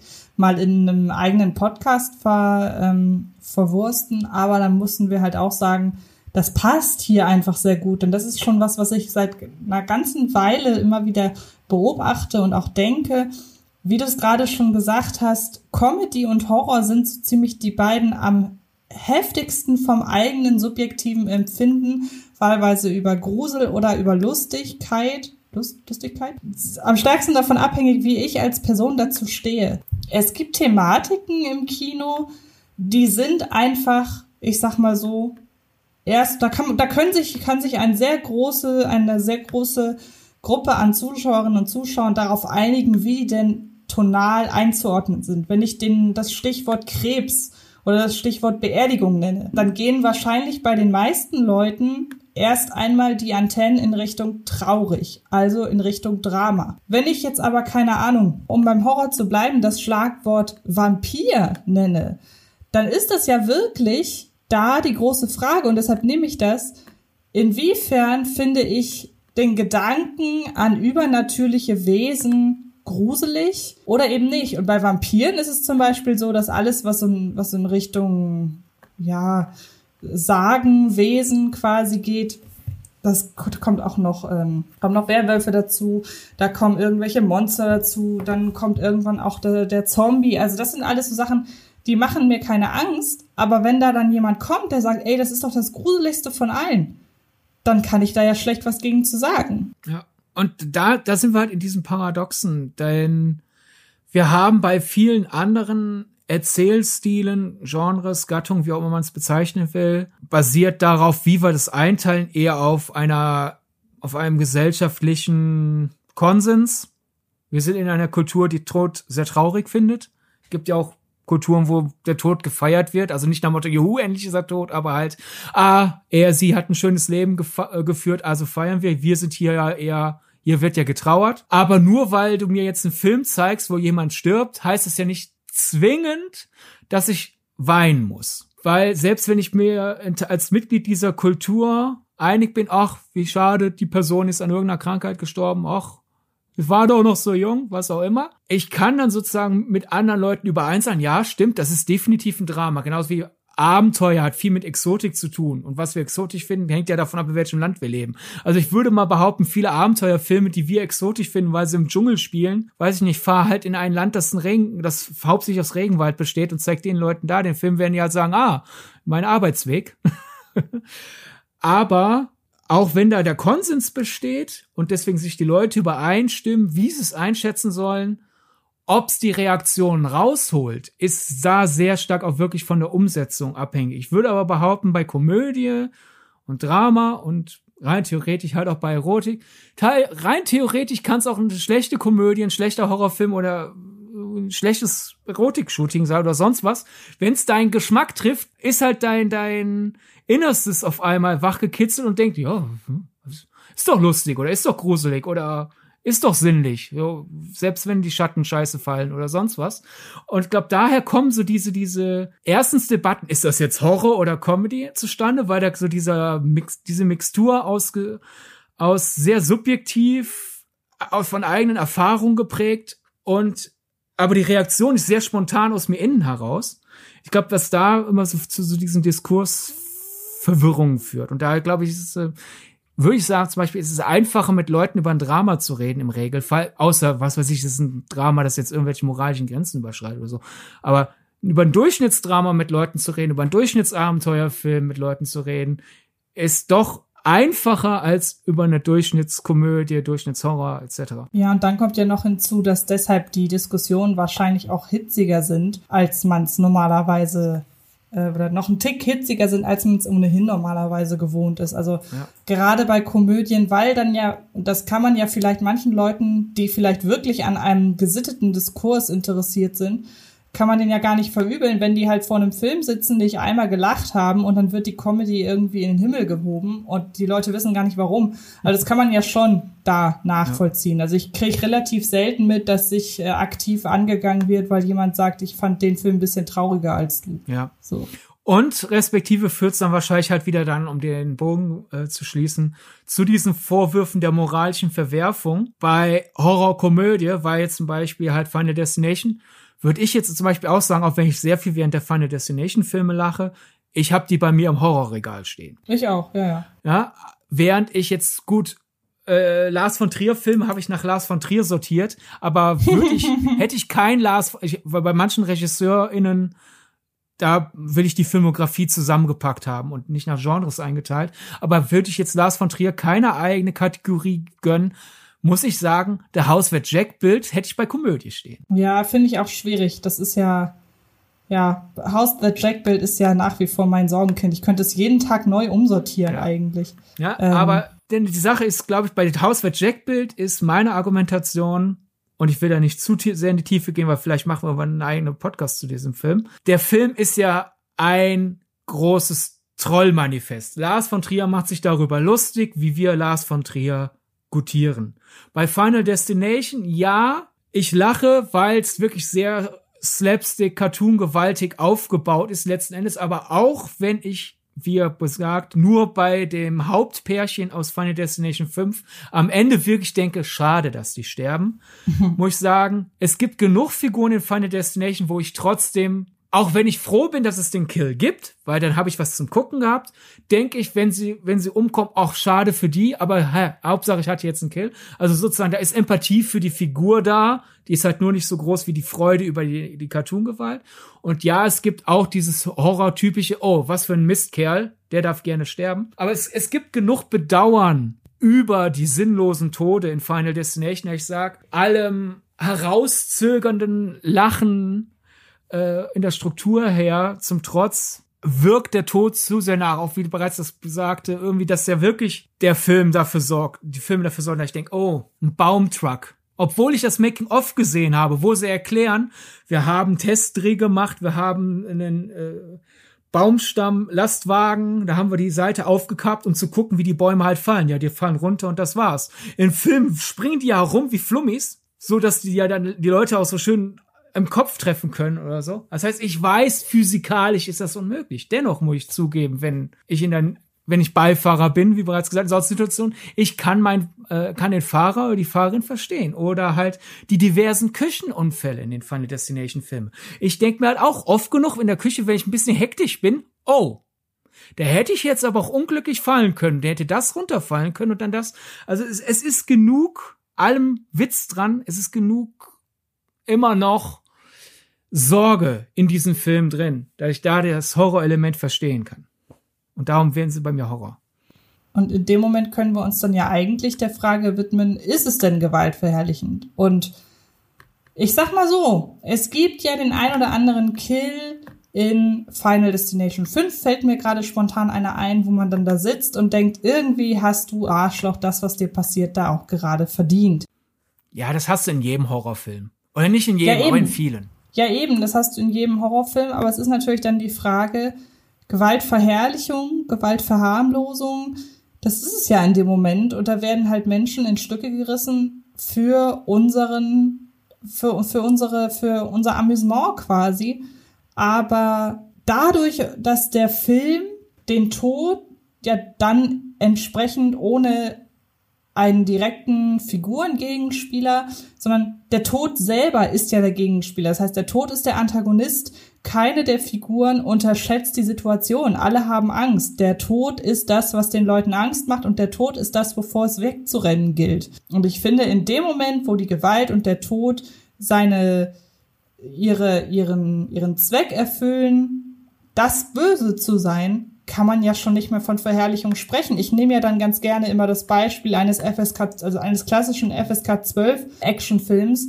Und nehmen wir jetzt einfach mal, auch wenn wir die Filme ja sehr mögen, aber nehmen wir einfach mal den ersten Avengers. Also da wird ja so viele Zivilisten, die da sterben oder so viele, wenn, wenn halt einfach irgendein Bösewicht halt getroffen wird, irgendein, ja gut, bei einem Monster gilt das jetzt nicht so. Aber wenn irgendein Gegner ermordet wird und es wird, oder äh, erschossen wird und es wird nicht groß irgendwie drauf eingegangen auf diese Qual, dann ist da, müsste das ja eigentlich gewaltverherrlichend sein nach der Definition. Ja, das hatten wir ja schon in der Folge mit Christi, deswegen will ich da nicht zu lange drauf eingehen. Mal genau, Endes, ja, ich weiß. Dadurch, dass das ja schnell passiert, kannst du dich ja auch nicht daran ergötzen, wie schön es ist, dass diese Figur stirbt. Was ja bei manchen Slasher-Filmen erst recht halt beim sogenannten Torture-Porn und halt bei den Final Destination-Filmen durchaus ja nachvollziehbar ist, glaube ich. Wenn ich mich in eine genreferne Person hineinversetze, ist ja dieser Gedanke, es gibt ja Horrorfilme, da bist du auf der Seite des Opfers, du willst der entkommen, weiß ich nicht, bist entführt worden, hast Angst, wirst gefoltert und du fliehst. Und du bist halt irgendwie drin in diesem Auseinandersetzung mit der Sorge, was ist, wenn ich in einer fremden Situation bin und um mein Überleben kämpfen muss. Und dann überkomme ich auch und dann bin ich froh. Ich habe sozusagen als Puppe, ich kann mir einreden, ich habe ja was gelernt. Ah, so knackt man ein Schloss, so komme ich in die Freiheit oder was weiß ich, bla bla bla. Man kann sich das schön reden. Jetzt hingegen bei Final Destination, da haben wir halt hauptsächlich Kanonenfutter und wie bereits eben gesagt, ich denke ja, oh geil, wieder das durch den Kopf oder wie da irgendwas durch, durch den Rumpf oder sonst was alles. Das ist schon, finde ich, nachvollziehbarer da, den Vorwurf der Gewaltverherrlichung, als halt bei, oh, da sind Alien-Invasoren, also schieße ich die schnell weg und dann sind sie im Off. Da, da kann ich mich hier nicht dran ergötzen. Nee, es ist immer die Frage, inwiefern denn das Ergötzen überhaupt forciert wird. Also ob das sich Ergötzen automatisch dazugehören muss, damit es verherrlichend ist. Aber ja, wie du schon sagst, wir haben ja mit Christi bereits drüber gesprochen. Das heißt, wer möchte, dass wir da näher ins Detail gehen, der kann sich sehr, sehr gerne die Ausgabe rund um The Sadness und generell die Frage, warum gucken wir uns Horrorfilme an? Warum gucken wir Filme, in denen Grauenvolles passiert? Da haben wir einige sehr schöne Gesprächsansätze vertieft. So viel zum, ja, aber ist nicht gewaltverherrlicher, wenn man das Leid nicht sieht. Aber zum Thema Final Destination würde ich da, ich glaube, du wolltest gerade weiter moderieren. Kann das sein? Ich wollte gerade weitermachen, ja. da hast du dann meine Antwort auf dein FSK 12 Argument äh, als Antwort auf unsere generelle Unterfrage, glaube ich, dann missverstanden. Da würde ich da gern noch verweilen, denn okay. ich hätte jetzt mal folgende vielleicht steile These für dich. Ich, bei den Final Destination Filmen habe ich sehr oft an den Schulunterricht zurückdenken müssen in Deutsch, wenn es um Barock geht. Hast du eine Ahnung warum? Nee, das hatten Nein. wir nie. Ihr hattet nie Barock? Nö. Verrückt. Das ist eigentlich absoluter Pflichtteil eigentlich, dachte ich immer. Memento Mori, Vanitas Gedanke und Carpe Diem. Nee, sagt mir nichts. Nein, ach Gott. Also, das, das macht's jetzt schwerer. Da muss ich ja erstmal die drei Sachen erklären, bevor ich zu Final nicht komme. Das wird zu lang. Vanitas ist der Gedanke der Vergänglichkeit. Memento Mori ist halt der Aufruf, man soll des Todes denken. Man soll denken, hier, ne? Der, der Tod ist Teil unseres Lebens. Und Carpe Diem ist sozusagen die Schlussfolgerung daraus. Denn wenn die Dinge vergänglich sind und ich ja jederzeit sterben kann. Und es gab's ja, mein Memento Mori geht bis zur Antike zurück, aber letztendlich im Barock war so, so eine Ballungsphase, war wirklich vor allem in Westeuropa Kunst in egal welcher Form davon geprägt. Gemälde halt, auf einmal hat man nicht mehr das Schöne im Leben gemalt, ach guck mal, wie schön der Sonnenuntergang ist, ach guck mal, was für ein schöner Körper, den mal ich doch, ach was für eine schöne Wiese, sondern halt, so, ich mal jetzt zerschmetterte Schädel, ich male Leichen, ich male Skelette auf faulenden Obst ruhend und so weiter. Und man hat halt Gedichte gemacht über, darüber, dass man merkt, der Körper funktioniert nicht mehr oder wie halt jemand, wie etwas welk wird und so weiter. Also, ne, auf einmal in der Kunst generell hat, war so, so, so eine Hochphase des Tod, Elend, Igitt, wir haben nicht mehr lange. Man könnte dann ja denken, ja, okay, wenn ich ja, wenn ich ja jederzeit sterben kann, ne, dann bleibe ich am besten zu Hause, weil dann kann ich nicht, weiß ich nicht, von der Krankheit erwischt werden, kann ich nicht umfallen, da kann mich nichts, gut, zur Barockzeit überfahren, unrealistisch, aber aufs Heute übertragen, ne?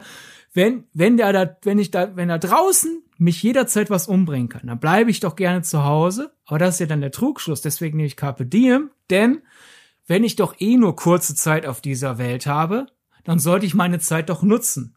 Heißt erstens meine Zeit auskosten, weil wenn ich jetzt mich einschließe, damit mir bloß nichts passiert, dann ist das Leben ganz schön traurig. Da habe ich es verschenkt. Wenn ich doch eh kurz habe, dann soll ich es nutzen. Und im Idealfall halt nicht nur der Lebenslust frönen, sondern halt auch was hinterlassen. Weil wenn ich ja nur kurze Zeit habe, wie kann ich meine Zeit wenigstens im Gedanken verlängern auf Erden, indem ich Gutes hinterlasse, indem ich wirklich gute Dinge einstehe, Leute inspiriere, etc., etc., weil ich dann selbst über meinen Tod hinaus weiterwirke, sozusagen. Ich habe ein Erbe. Das ist so dieser Dreiklang. Vanitas, Memento Mori, Carpe Diem. Und das klingt jetzt vielleicht super prätentiös, aber ich finde die Final Destination Filme, auch wenn sie das jetzt nicht sehr getragen verhandeln, mit so einem Weinglas und am besten noch so eine Zigarette im Mund und dann so Beret auf dem Kopf, mm, ulala, lass mich mal kurz philosophieren, die haben's in sich drin und deswegen würde ich da diesen menschenverachten Charakter komplett rausstreichen, weil erst recht die Figuren ja auch teilweise denken, oh, der Tod will mich holen. Was mache ich jetzt? Und dann haben wir ja Figuren, die sich einschließen. Oder Figuren, die halt aktiv versuchen, Unfälle zu vermeiden, aber dann halt in Angst leben und dann in, je nachdem, welchem Final Destination Teil wir uns befinden, rausgelockt werden, um dann trotzdem zu sterben, oder durch ihre Übervorsicht erst recht einen Tod verursachen. Und da diese, diese Filme, finde ich, atmen dieses, es, es wird dich so oder so holen. Es kann den absurdesten, bescheuertsten Unfall geben. Du kannst zu Hause dir, du kannst zu Hause den Computer anmachen und der explodiert dir ins Gesicht. Daher leb nicht in Angst, sondern nutz was. Und ich finde daher auch diese positive Tonalität von dem Final Destination Film gut, weil du könntest das natürlich auch so erzählen, dass du wirklich denkst, ich, ich berühre gar nichts mehr. Ich verharre jetzt genau auf diesem Platz und ne, dann kann, ne, kann nichts zersplittern, nichts runterfallen, ich kann mir nichts irgendwo reinrammen, aber das ist ja ein trauriges Leben. Und dass ich halt aus diesem Film rausgehe und einerseits weiß, Stimmt, ich kann in der Küche sterben, ich kann im Bad sterben, ich kann im Aufzug sterben, ich kann auf der Straße sterben, ich kann auf der Achterbahn ich kann sterben. gar nicht sterben. ja, gar nicht sterben kann ich aber nicht. Also, und da auf zu dem Schluss kommen auch einige der Figuren, so nach dem Motto, wenn uns der Tod eh holt, das ist zum Beispiel eine, äh, einer der wenigen guten Punkte an Teil 4 und auch einer, der in Teil 5 nochmal aufgegriffen wird, dieses, wenn, wenn uns der Tod eh holt Schatz, dann lass uns doch was Schönes machen in der Zeit. Und da, da ist dann so dieses Carpe Diem drin und dadurch die Filme lassen dich auf so einem Hochgefühl raus. Daher ist es eben nicht menschenverachtend, sondern lebensbejahend, obwohl die Filme voller Ekel sind. Ja, das ist doch ein schönes Fazit. Kannst du das nachvollziehen also? Oder findest ja, du, ich drehe jetzt ich. total ich kann durch? Da jetzt, ich kann da jetzt nicht groß noch irgendwas zu sagen, aber das, was du sagst, findet sich ja in, äh, finde, braucht man ja jetzt nicht nur auf dieses, auf diesen, wie hast du es genannt? auf diese Barockdenkweise da zurückführen, äh, sondern das ist ja, das umfasst ja alles so. Also es ist ja jetzt nicht exklusiv auf diese Denkweise zu beziehen, sondern das umfasst ja alles. Und das ist ja. ja aber du kannst verstehen sozusagen, dass, dass dieses Lebensbejahende ja geringer wäre, wären die Filme niederschmetternder. Ja, genau. Okay. Also ich sag mal so, mich hat, äh, ich habe in meinem Leben öfter darüber nachgedacht, ob mich irgendjemand mal in eine Saw-ähnliche Falle einsperrt, weil er an mir Rache üben will, als wie schlägt der Tod als nächstes zu, mit welchem Unfall. Ich sag, also ja. Da, dann, da, da würde ich mir Sorgen machen an deiner Stelle, wenn du öfter daran denkst, dass du entführt wirst und in eine Falle lockst, als dass du halt einfach einen Haushaltsunfall hast. Es ist jetzt nicht so, dass ich täglich darüber nachdenke. Das ist, wie gesagt, nur, wenn ich mal über irgendwas nachgedacht habe, dann so rum. Okay, ja, trotzdem finde ich das ein bisschen beunruhigend. Gut, dann kommen wir doch direkt weiter zum nächsten Teil, ehe das hier noch in absolut leere Worthülsen mündet. Und zwar bevor wir gleich unsere liebsten Kills einmal ranken wollen, möchten wir einmal auf die Theorie eingehen, ob denn eventuell Tony Todds Figur hinter allem steckt. Tony Todd ist ja bekannt als äh, Darsteller des Original Candyman und ähm, hat ja wirklich eine sehr einnehmende Präsenz und zwar nicht nur aufgrund seiner Physis und seines Aussehens, sondern auch aufgrund seiner sehr markanten Stimme. Also wer den Film mal im Original gesehen hat, der weiß, oh, okay, Tony Todd, ja gut, äh, ich wechsle die Straßenseite. Und ja. er äußert sich ja extrem kryptisch bereits in Teil 1, äußert sich auch vier Teile später nicht weniger kryptisch zu den ganzen Ereignissen und scheint der Einzige zu sein, der von Anfang an das ganze System durchschaut hat. Das finde ich so spannend, dass ja sich alle Leute erstmal an diesen Gedanken gewöhnen müssen und ihn auch teilweise ja bis zum Schluss gar nicht an sich ranlassen, was eigentlich hinter dieser Logik steckt. Aber Tony Todd, der durchblickt das alles. Und jetzt ist natürlich die große Frage. Ich meine, es lädt natürlich dazu ein, darüber nachzudenken, hm, vielleicht hat er ja doch irgendwie etwas damit zu tun. Ich muss aber gestehen, dass er, das wäre ja durchaus was, worauf man schließen könnte, dass er selber der Tod ist. Da in die Richtung, in die Denkrichtung bin ich persönlich nie gegangen. Aber ich habe mir schon immer gedacht, dass er vielleicht ja, äh, Stephen King würde sagen, dass er das Shining hat. ja. Also, dass er, dass er irgendwie eine Connection hat zu übernatürlichen Mächten. Das wäre etwas, was ich halt einfach so stehen lassen würde von meiner Seite aus, was meine Interpretation angeht. Und einfach um zu wissen, dass in dieser Welt, dass es vielleicht schon mal sowas gab oder so, dass es Leute geben könnte, die davon gehört haben. Aber dass er der Tod selber ist, dafür geben die Filme meiner Ansicht nach zu wenig Anhaltspunkte. Ja, also von meinem ganzen Interpretations, oh, guck mal, das sind ja in Wahrheit absolut großartige äh, Memento Mori Filme, kann ich gut, gut überleiten zu wie ich wie ich Tony Todds Figur sehe, denn Teil dieses, dieser Barockkunst war ja auch wirklich so dieses, wir müssen uns mal einfach diesen Anblick gewöhnen. So, guck mal hier, du bist nichts anderes als dieser verrottende Schädel, nur mit ein bisschen Haut drüber. Äh, und er arbeitet ja äh, als Bestatter, das heißt, er ist das alles gewohnt. Da sehe ich erstmal die Figur einfach erstens mal als, als Festzementieren dieses ganzen Gedankens der auch teilweise wirklich in den Filmen zitiert wird. Also äh, zum Beispiel die Figur von Alilata spricht ja einmal von Vergänglichkeit und die macht ja Kunst. Das Fernsehinterview am Anfang von Teil 2 spricht darüber, dass man realisieren muss, hey, wir, wir sind alle vergänglich. Also irgendwie glaube ich, die Drehbuchautoren der Film hatten das auch mal in der Schule. Und daher ist das denen im Kopf rumgegangen und daher läuft Tony Todd da, glaube ich, letzten Endes eigentlich nur rum und macht, ach, mich kann das alles nicht mehr schocken. Ich weiß das einzuschätzen. Und dadurch habe ich den Durchblick, dadurch bin ich so ruhig. Aber unsere aufgekratzten Teenie-Figuren finden das natürlich beunruhigend, weil die sind ja gerade in Aufregung, da ist da jemand so entspannt. Das ist letzten Endes meine Interpretation des Ganzen. Der ist eigentlich total harmlos, der ist nichts Übernatürliches, wir finden es nur gruselig, weil es erstens Tony Todd ist und zweitens wir ja so nah an den Figuren sind, die sich mit diesem Gedanken angewöhnen müssen. Ich glaube, er sagt auch einfach in den richtigen Momenten das Richtige, so doof das klingt. Ja. Und zwar halt eben Dinge, die man in der Situation, in dieser sehr paranoiden Situation, in der sich unsere Figuren ja befinden, in dieser Situation findet man das wahrscheinlich wahnsinnig gruselig, was er ja. sagt, wohingegen in anderen Situationen vielleicht das gar nicht so schlimm eigentlich wäre. Ja, vor allem ist es ja auch eine Abwandlung. Also im ersten Teil, wo er ja auch noch stärker mit übernatürlichen Elementen gearbeitet wird, Stichwort Wasser läuft zurück. Da redet er sehr kryptisch. Im zweiten ist es schon ein bisschen mehr schwarzer Humor, wo ja auch die Kills wieder äh, schwarzhumoriger werden. Dann im dritten ist er ja in der Figur nicht zu sehen, sondern nur als Voice-Cameo des Teufels und der U-Bahn-Ansage am Ende zu hören. In vier ist er gar nicht dabei. Und in fünf, der ja dramatischer endet, schaut er da am, äh, am Friedhof kurz vorbei und, und erdet die Figur und sagt, hey, gewöhnt euch mal an das alles hier. Daher würde ich, glaube ich, sagen, dass sich so viele Theorien ermöglichen. Und da muss ich sagen, auch wenn ich selber sage, da ist nichts groß hinter, kann ich diese Theorien, die drum spinnen, dass er wirklich der Tod ist oder dass er derjenige ist, der die Vision äh, den Leuten sendet oder dass er selber der letzte Überlebende eines Final Destination Null ist sozusagen. Er das alles schon mal erlebt hat und er deswegen jetzt auch als äh, Bestatter arbeitet, weil er jetzt halt einfach dazu lernen will, wie er seinen Unfall weiter voraus, weiter hinauszögern kann. Kann ich alles respektieren. Zumal wir da ja auch die Gelegenheit zu hätten, das im nächsten Teil noch zu erfahren. Ja.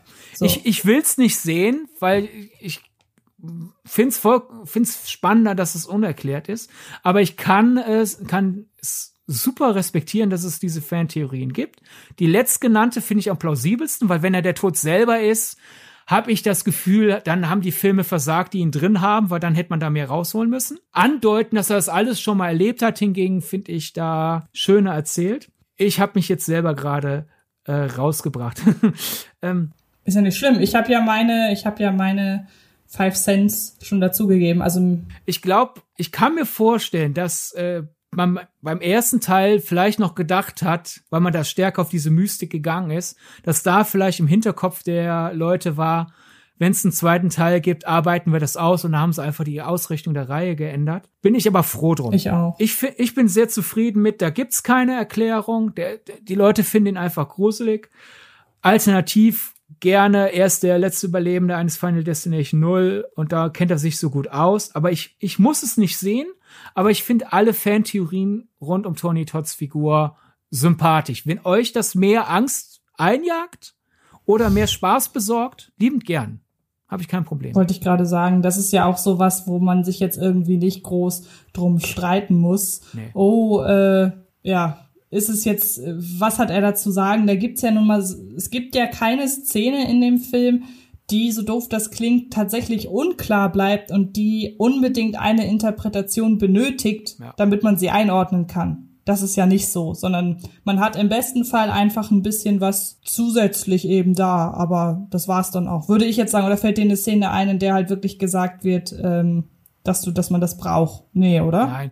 Es gibt eine Theorie, eine Abwandlung des Gesagten, er hatte selber mal so ein Final Destination Vorfall, er ist der letzte Überlebende dieser Gruppe und statt, er kennt sich halt jetzt aus und geht und geht und geht und er geht weiter dem Tod und er gibt den Figuren vorsichtig Hinweis, weil wenn er es zu ordentlich sagt, zu klar sagt, dann könnte er ja damit vielleicht in die nächste Falle tappen. Stichwort selbsterfüllende Prophezeiung durch zu viel Vorsicht. Abwandlung ist, habe ich einmal schon mal gelesen, er tötet die anderen, weil er so nach Motto, ich, ich nehme die Le Leben der anderen.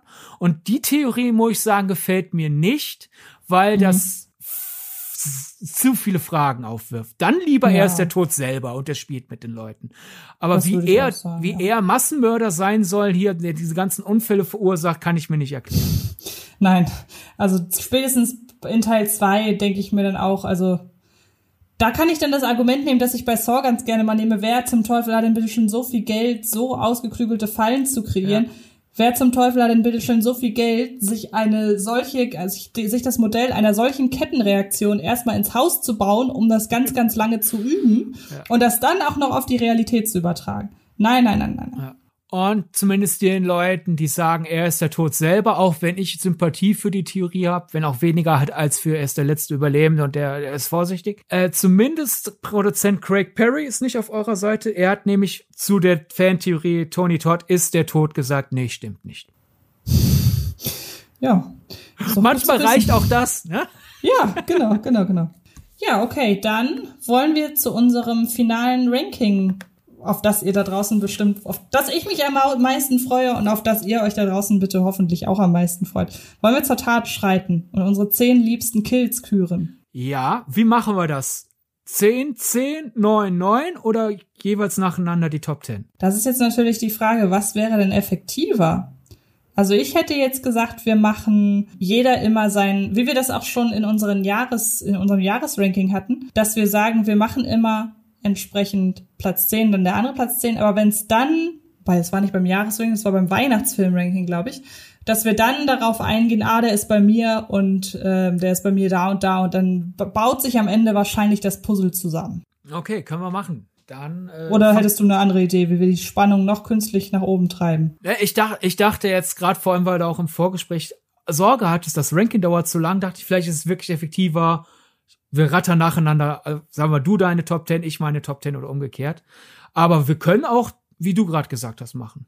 Okay, Weil das dann machen wir das so. Dann würde ich gerne anfangen. Gerne. Und zwar mit einem Kill aus Teil 5.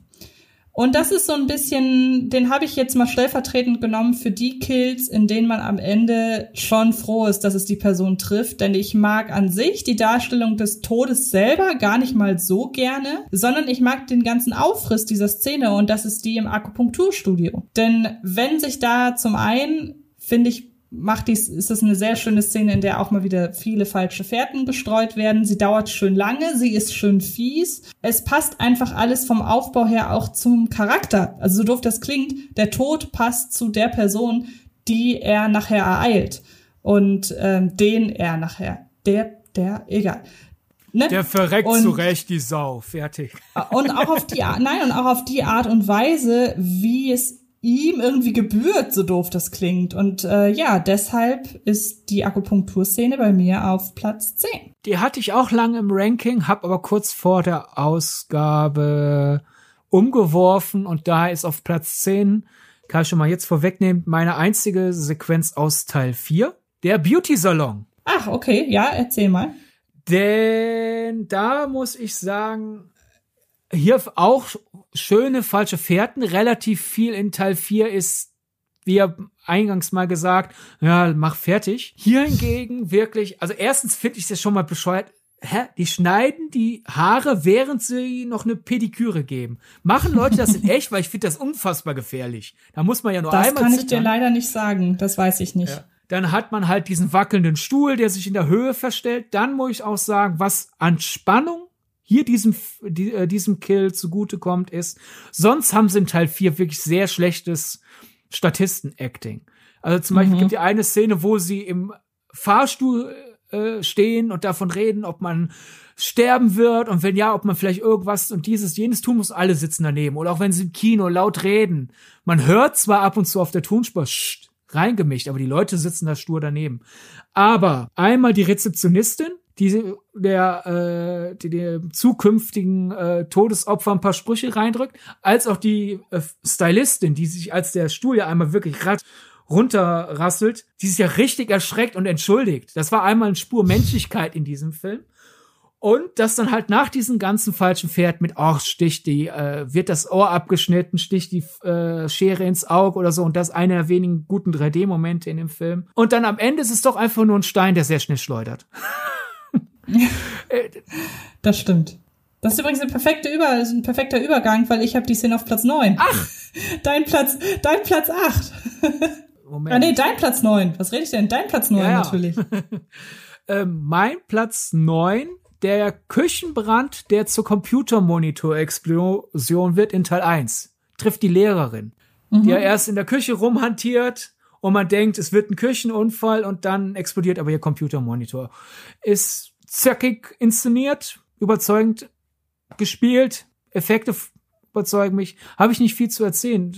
Klappt einfach. Ja, ist bei mir genauso, ist bei mir ein bisschen höher, ist nämlich auf Platz 5. Und ähm, kann da schon mal vorwegnehmen, dass das der einzige Kill aus Teil 1 ist, den ich in diesem Ranking habe. Und ähm, wie du eben schon sagst, man kann, also es könnte sich mit der Zeit ein Bild ableiten, dass die Kills, die die meisten amüsanten falschen Fährten haben, dass die vielleicht äh, relativ weit oben sein könnten. Ähm, genau, Platz 9, wie ich gerade schon sagte, dein Platz 10. Und nun kommen wir zum einzigen Kill aus Teil 3 wiederum. Also Teil 3 und Teil 1 sind bei mir sehr rar gesät in ihrem Vorkommen in diesen Rankings. Ähm, und das ist der letzte, nämlich der Zug. Oh. Und äh, man muss dazu sagen, dass ich den ganzen Unfall nicht so gut animiert finde wie manch anderen äh, Unfall oder manch andere äh, Gewalteskalation in dem Film, weil hier ist es ja wirklich schon wieder so eine große Katastrophe und nicht ein äh, ein bestimmter Vorfall, der nur eine Person ereilt. Aber ich mag hier einfach, wie sich die ganze Situation hochschaukelt. Und auch da ist es wieder das Aufbauen der Stimmung, das dazu beiträgt, dass dann mit der Zeit alles eskaliert. Und ich habe so ein kleines Fable für U-Bahn-Szenen, so doof das klingt. So eine richtig krasse U-Bahn-Eskalation, äh, U-Bahn-Unfall auch mit dem entsprechenden, äh, mit dem entsprechenden Horror-Feeling und so weiter. Ich finde die, die, den, die Zugentgleisung und auch den Grund, nämlich die Ratte, die da frisst und dafür sorgt, dass der, dass die Schiene nicht rechtzeitig um, äh, nee, die Weiche nicht rechtzeitig richtig umspringt, finde ich alles sehr charmant. Und deshalb ist äh, das Finale von Teil 3 bei mir auf Platz 8. Der ja Auswirkungen des Reshoots ist.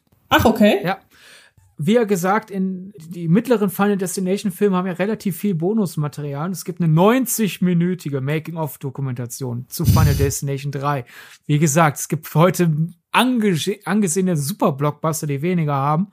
Und da erklären die halt zwei Beispiele, wie unterschiedlich Testpublikum sein kann. Einmal, es gibt eine Szene, da sind sie im Regen unterwegs und die haben die in echt gedreht. Einfach halt Wasser, es regnet, lass filmen. Und mehrere Teenager haben in der, in den Fragebogen beim Testscreening geschrieben, ja, dieser billige CG-Regen, ja, Drecks Hollywood, immer alles digital, könnten noch nicht mal im Regen filmen. Und die so, hä, wir haben im Regen gefilmt. Und dann haben sie mhm. wirklich computeranimierten Regen drüber gelegt, nochmal Test vorgeführt und alle, ah, ich find's schön, dass ihr im echten Regen gedreht habt. Oh man. Teenager. Ja, und man sieht, ich ja. finde, es hat sich andererseits, was heißt Teenager? Teilweise ist es, glaube ich, heute immer noch so. Es, es, es gibt Szenen, mhm. die sind ohne Computeranimation, die werden wegen der Computeranimation beschimpft und umgekehrt. Ähm, aber guter Auswirkung der Testvorführung ist halt, die Szene sollte nach der Eskalation auf dem, äh, auf dem Volksfest enden. Einfach, ja, äh, hier der, der, der überlegt, seine Mitschüler umzubringen, wird von der Hebebühne erschlagen, Abspann. Und okay. haben halt viele gesagt, so, der Film hat mir bis dahin gefallen, aber der hört irgendwie auf einmal auf. Mhm. Und dann haben sie halt beschlossen, komm, wir machen das, was wir uns bisher nicht getraut haben, wir bringen alle um. und haben dann den ganzen U-Bahn-Kram nachgedreht. Dann waren die aber so kurz vor knapp, die hatten keine Möglichkeit, das nochmal Test vorzuführen. Das haben sie relativ ah, nah okay. an der Premiere noch schnell mit der heißen Nadel gedreht ja. und an den Film rangetackert. Aber man sieht ja, da hat's funktioniert. Da gutes Testpublikum. Danke für die Idee, dass der Film ein Finale braucht. Ja, stimmt. Dann würde ich. Hattest du das jetzt ergänzt oder war das dein nächster? Das war eine Ergänzung. Ich fand das. Das war dein, genau, dein Platz 8. Mein Platz 8, Wiederküche, in Teil 2. Nämlich der Lottogewinner.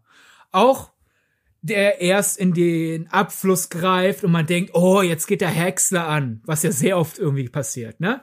Ah, tut mhm. er nicht. Okay, ähm, irgendwas, äh, der wird äh, bei einer Explosion von einem Küchengerät. Nein, auch nicht. Die Küche brennt, aber er kann entkommen. Dann geht er die Leiter runter, aber die Leiter wird ihn erschlagen. Ah, nein, die Leiter stoppt rechtzeitig. Huh, nein, die Leiter erschlägt ihn doch. ja, du hast perfekt zusammengefasst. Bei mir ist der Kill auf Platz 4. Ah, super.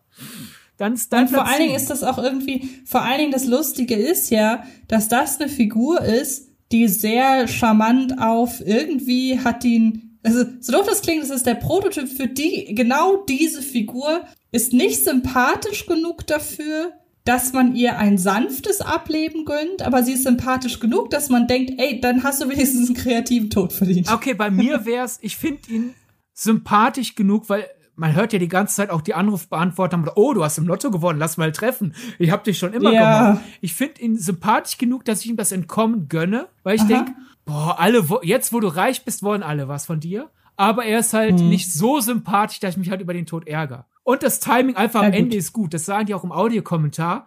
Dieses äh, Leiter wackelt so lange, dass die Leute denken, ah, oh, jetzt erwischst ihn. Dann, wir hatten so viele mhm. Äh, Fehlalarme, dass die Leute denken, ah, es passiert was anderes. Also gucken die Leute, die keinen Splatter sehen können, wieder hin. Und dann kommt der Splatter. Mhm. Okay. Dann komme ich zum nächsten. Und jetzt sind wir aber wirklich bei einer Figur, die äh, sich nicht daraus, sich nicht dadurch auszeichnet, dass sie besonders sympathisch ist. Es ist ein Kill aus Teil 4. Und zwar, wenn ich mich recht entsinne, ist es der erste. Als der eine Typ, dieser Ku Klux Klan Typ, als der beschließt, sich an der Person zu rächen, die ihn daran gehindert hat, nochmal ins NASCAR-Studio zurückzugehen, um seine Frau zu holen. Und hier finde ich einfach, es ist der Inbegriff des Absurden, also was Final Destination ausmacht. Weil ich meine, er wird am Ende auf de, ähm, er wird am Ende hinter seinem alleine fahrenden Truck hergezogen und brennt. Was muss man denn eigentlich noch wissen? und äh, das ist natürlich mit so fast die herbeste Szene im gesamten Franchise, weil wir es hier halt mit einem krassen Rassisten zu tun haben, der ja auch den Wachmann schon sehr rassistisch beleidigt, kurz nach dem Unfall. Das ist dann wieder auch gleichzeitig ein Element, wo man sagt, er hat es nicht anders verdient. Aber ich finde diesen ganzen Aufbau hier und wo eben auch in dieses Schlussbild, also ich glaube, viel von der Platzierung her geht über das Schlussbild, weil man sich denkt, oh, das ist so dieses typische Meme so, oder dieses typische Give well that escalated quickly. Und äh, ja, deshalb ist der bei mir auf Platz sieben ja, aus Teil 4. Mein einzigen Teil 4 hatte ich ja schon auf Platz 10. Ja. Du hattest deinen einzigen Teil 1 schon, das heißt, wir haben jetzt keine Übereinstimmung. Äh, bei mir auf Platz 7 der Bus in Teil 1. ja, ist schnell und effektiv, sagen wir ja, so. Vor allem die Sache ist die, oh, hoch, Auto- oder Busunfall, jemand läuft vor ein fahrendes Gefährt, ist ja auch außerhalb des Horrorkinos sowas von ausgelutscht. Und meistens, mhm. ich würde schätzen, in neun von zehn Fällen sehe ich es kommen. Weil irgendwie die Kamera auf einmal ein bisschen zu weit ist, man sieht zu viel Straße oder weil es vor, zu viel Vorstellung gibt, weil es eine Figur gibt, die andauernd nicht auf der, äh, beim Überkreuzen der Straßen nach links und rechts schaut oder sonst was. Ich sehe es fast immer kommen. Aber bei Final Destination, obwohl ich den Film schon mehrfach gesehen habe, überrascht er mich jedes Mal aufs Neue. er ist irgendwie genau so inszeniert, dass äh, ich da jedes Mal denke, stimmt, die stirbt ja, weil sie vom Bus, äh, äh, vom Bus überrollt wird. Und ist wohl auch eine der liebsten Kills von New Line Cinema, weil im Audiokommentar von, ich glaube, Teil 2 äh, haben die äh, Filmschaffenden gesagt, äh, dass der in Teil 1 halt so oft wohl im Kino wirklich dafür sorgt, dass das Publikum total schockiert ist. Man muss ja auch denken, das glaube ich aber. Erstens, weil er ja überraschend kommt und zweitens, vor 22 genau. Jahren waren Buskills noch nicht so ausgelutscht wie heute. Ja, genau. Jedenfalls, dass halt aufgrund der Publikumsreaktion Newland immer sagt, könnt ihr nicht einen, nee, einen schnellen, überraschenden Kill machen? Und mir fällt gerade ein, ja. es war im Audiokommentar zu Teil 3, wo sie es gesagt haben. So, die, die wollten eigentlich einen Kill, was auskosten, aber das Studio meinte, komm, macht einen Überraschungskill rein. Und ja. Finde ich aber, dass es dem Film gut getan hat. Das sieht man ja daran, dass wir hier uns gerade darüber unterhalten. Mhm. Und ähm, das macht's ja auch aus, muss man ja wirklich sagen. Ja. Also es gibt ja immer mal wieder dann so Momente, weil wir reden immer über den Aufbau der Kills, aber oft ist es ja so, dass der Aufbau super lang ist. Das haben wir ja schon jetzt mehrmals durchgekaut, äh, Stichwort Struktur. Aber oft ist es ja so, dass der Aufbau total lang ist und der Kill an sich dann total schnell vorbei ist. Und dann oft auch gar nicht mal noch so sehr sich dann an der Leiche gelabt wird, wie besonders kreativ sie da gerade gestorben ist. Manchmal natürlich schon, wenn es dann fast einem Kunstwerk entspricht ich finde, das unterstreicht dann auch gerade nochmal unsere These, dass die Filme nicht menschenverachtend sind, weil ja letzten Endes die, es sind nahezu durchweg Unfälle und wie im echten Leben, so ein Unfall wird durch sehr viele unglückliche Zufälle vorbereitet und dann ist er vorbei, dann bist du tot. Und ja. es wird ja nicht irgendwie eine Figur, es wird sehr selten eine Figur beim Leiden gezeigt und wie sie im Sterben dann noch liegt, sondern zack, du bist so schwer getroffen von was auch immer, dass du tot bist. Ja. Okay, nun kommen wir zu Teil 4 nochmal. Ich habe zwei Kills aus Teil 4 hintereinander. Das ist dann jetzt aber auch der letzte aus diesem Film. Also ich sehe gerade dafür, dass der Film bei mir so weit unten ist. Der rettet sich wirklich hauptsächlich durch die Kreativität in den Kills. Ich habe nämlich auf Platz 4, äh, nicht auf Platz 4, sondern auf Platz 6, Teil 4, die Schwimmbadszene. Ja. Ich finde es nämlich einfach so, es ist so banal. Und ich musste dann so daran denken, gestern, als ich den nochmal geschaut habe, äh, zum Zeitpunkt der Aufnahme, dass es früher, und das gibt's mittlerweile gar nicht mehr, ich weiß nicht, ob diese, diese Gefahrenquelle mittlerweile aus den Urlaubsorten dieser Welt verbannt wurde. Aber ich erinnere mich daran, dass früher um die Sommerzeit bei Magazinen wie Stern TV und Konsorten immer irgendwann der Beitrag dazu kam, dass ein kleines Kind in einem Pool eingesaugt wurde. Und das hat man dann darauf gemacht, um wahlweise Pools ähm, in Urlaubsländern auf ihre Sicherheit zu überprüfen. Also zum Beispiel, ob da die Pool-Einsauggeschichten, ob die abgedeckt sind und so weiter. Haben natürlich bei jedem Hotel festgestellt, dass das nicht so ist. Und irgendwie musste ich dann in dem Moment gerade dran denken, ähm, hätten die mal Stern TV geguckt. Und dann habe ich mir, und dann habe ich mir diese Szene noch selber irgendwie lustig geredet. Und ich finde auch dieses sehr effektvolle Rausblubbern der Gedärme irgendwie sehr stylisch. Und äh, ich kann gar nicht so richtig sagen, warum der bei mir so weit oben ist. Ich habe einfach wahnsinnigen Spaß an dem. Und darum geht's ja auch. Mir fällt gerade auf, wie unfassbar deutsch es ist, und es stimmt ja wirklich, wenn Sommer ist, dass alle möglichen Magazine Beiträge bringen. Wie sicher ist das Ausland? Können wir Deutschen da wirklich Urlaub machen? Aber du musst auch zugeben, dass, dass es diese Beiträge ja, ja, gab. Ja, natürlich. Aber mir ist es gerade nur bewusst geworden, dass das ja eigentlich auch Geschmäckle hat. Ne? Ja, natürlich, auf jeden Fall. Ich habe noch nie einen Stern-TV-Beitrag gesehen. Wie sicher sind deutsche Freibäder? Ne? Da, da sind Stimmt, so Beiträge ja. wie, wie viele Fotos darf ich von den Frauen machen? Ne? Mittlerweile ist das dann so der RTL-Tonfall. Naja. Äh, Platz sechs sind wir, ne? Korrekt. Dann bei mir die Augen-OP in fünf. Ah, da muss ich gestehen, ich, ähm, die ist mir zu lame. Hm. Äh, muss ich ganz, äh, hat, hat bei mir nichts ausgelöst. Gut. Ich find's wiederum witzig, ich musste gestehen, ich find's lustig, dass sie am Ende dadurch stirbt, dass sie aus dem Fenster fällt und irgendwo, weiß gar nicht, wird sie aufgespießt oder landet sie auf irgendeinem Auto. Auf jeden Fall ist es halt sehr. Sie fällt runter, fällt auf dem Auge, dadurch, äh, fällt aufs Auto, dadurch Genickbruch, ein Auge fliegt raus, kommt nach ganz genau. vorne ins Bild und dann wird das Auge noch überfahren. Ja, ähm, ja, also wäre wahrscheinlich, wenn wir jetzt eine Top 20 gemacht hätten da drin, aber hat bei mir ich, ich habe immer so bei dem Kill das Gefühl gehabt, irgendwie habt ihr die ganze Sache mit dem Laser nicht richtig ausge, nicht richtig ausgenutzt. Ich weiß nicht, ob ich dann in dem Fall sehen wollte, wie sie von dem Laser in der Mitte zerteilt wird. Ich habe keine Ahnung. Dabei finde ich den Laser schon ein bisschen übertrieben. Also es gibt ja viel Physik hier in den Filmen, die unwahrscheinlich ist, aber vielleicht so bei in, in ganz niedrigen Dezimalbruchstellen Prozentzahl machbar. Dann gibt es Situationen wie halt den, die, die besagte Physik der Baumstämme, so nach Motto, es passiert so nicht, aber man stellt sich vor, dass das so passieren würde.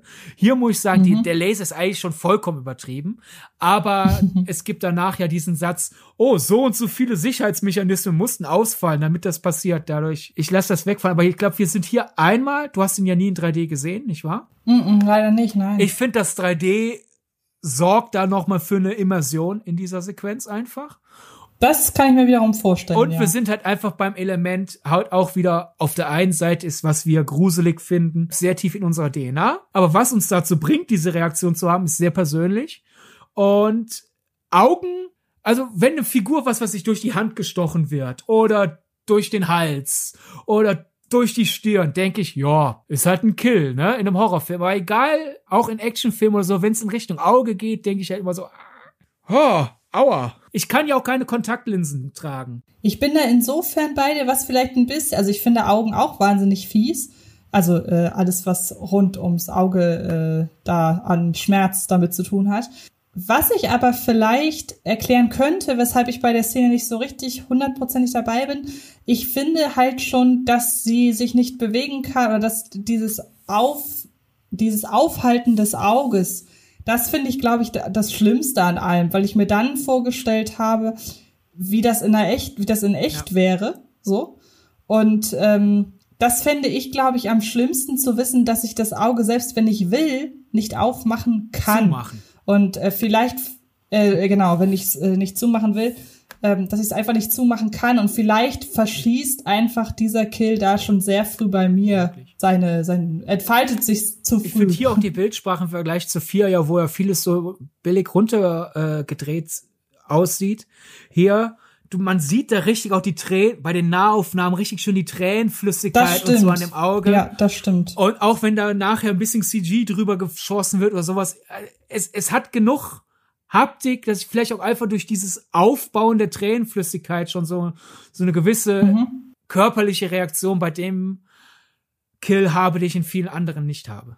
Gut, dann würde ich Teil 5 bei mir überspringen, weil über die Gasexplosion sprachen wir schon. Und Teil, Platz 4, ehrlich gesagt auch, denn über die Feuerleiter aus Teil 2 sprachen wir ja auch schon. Dann müsstest du jetzt deinen Platz 5 und 4. 5. Genau.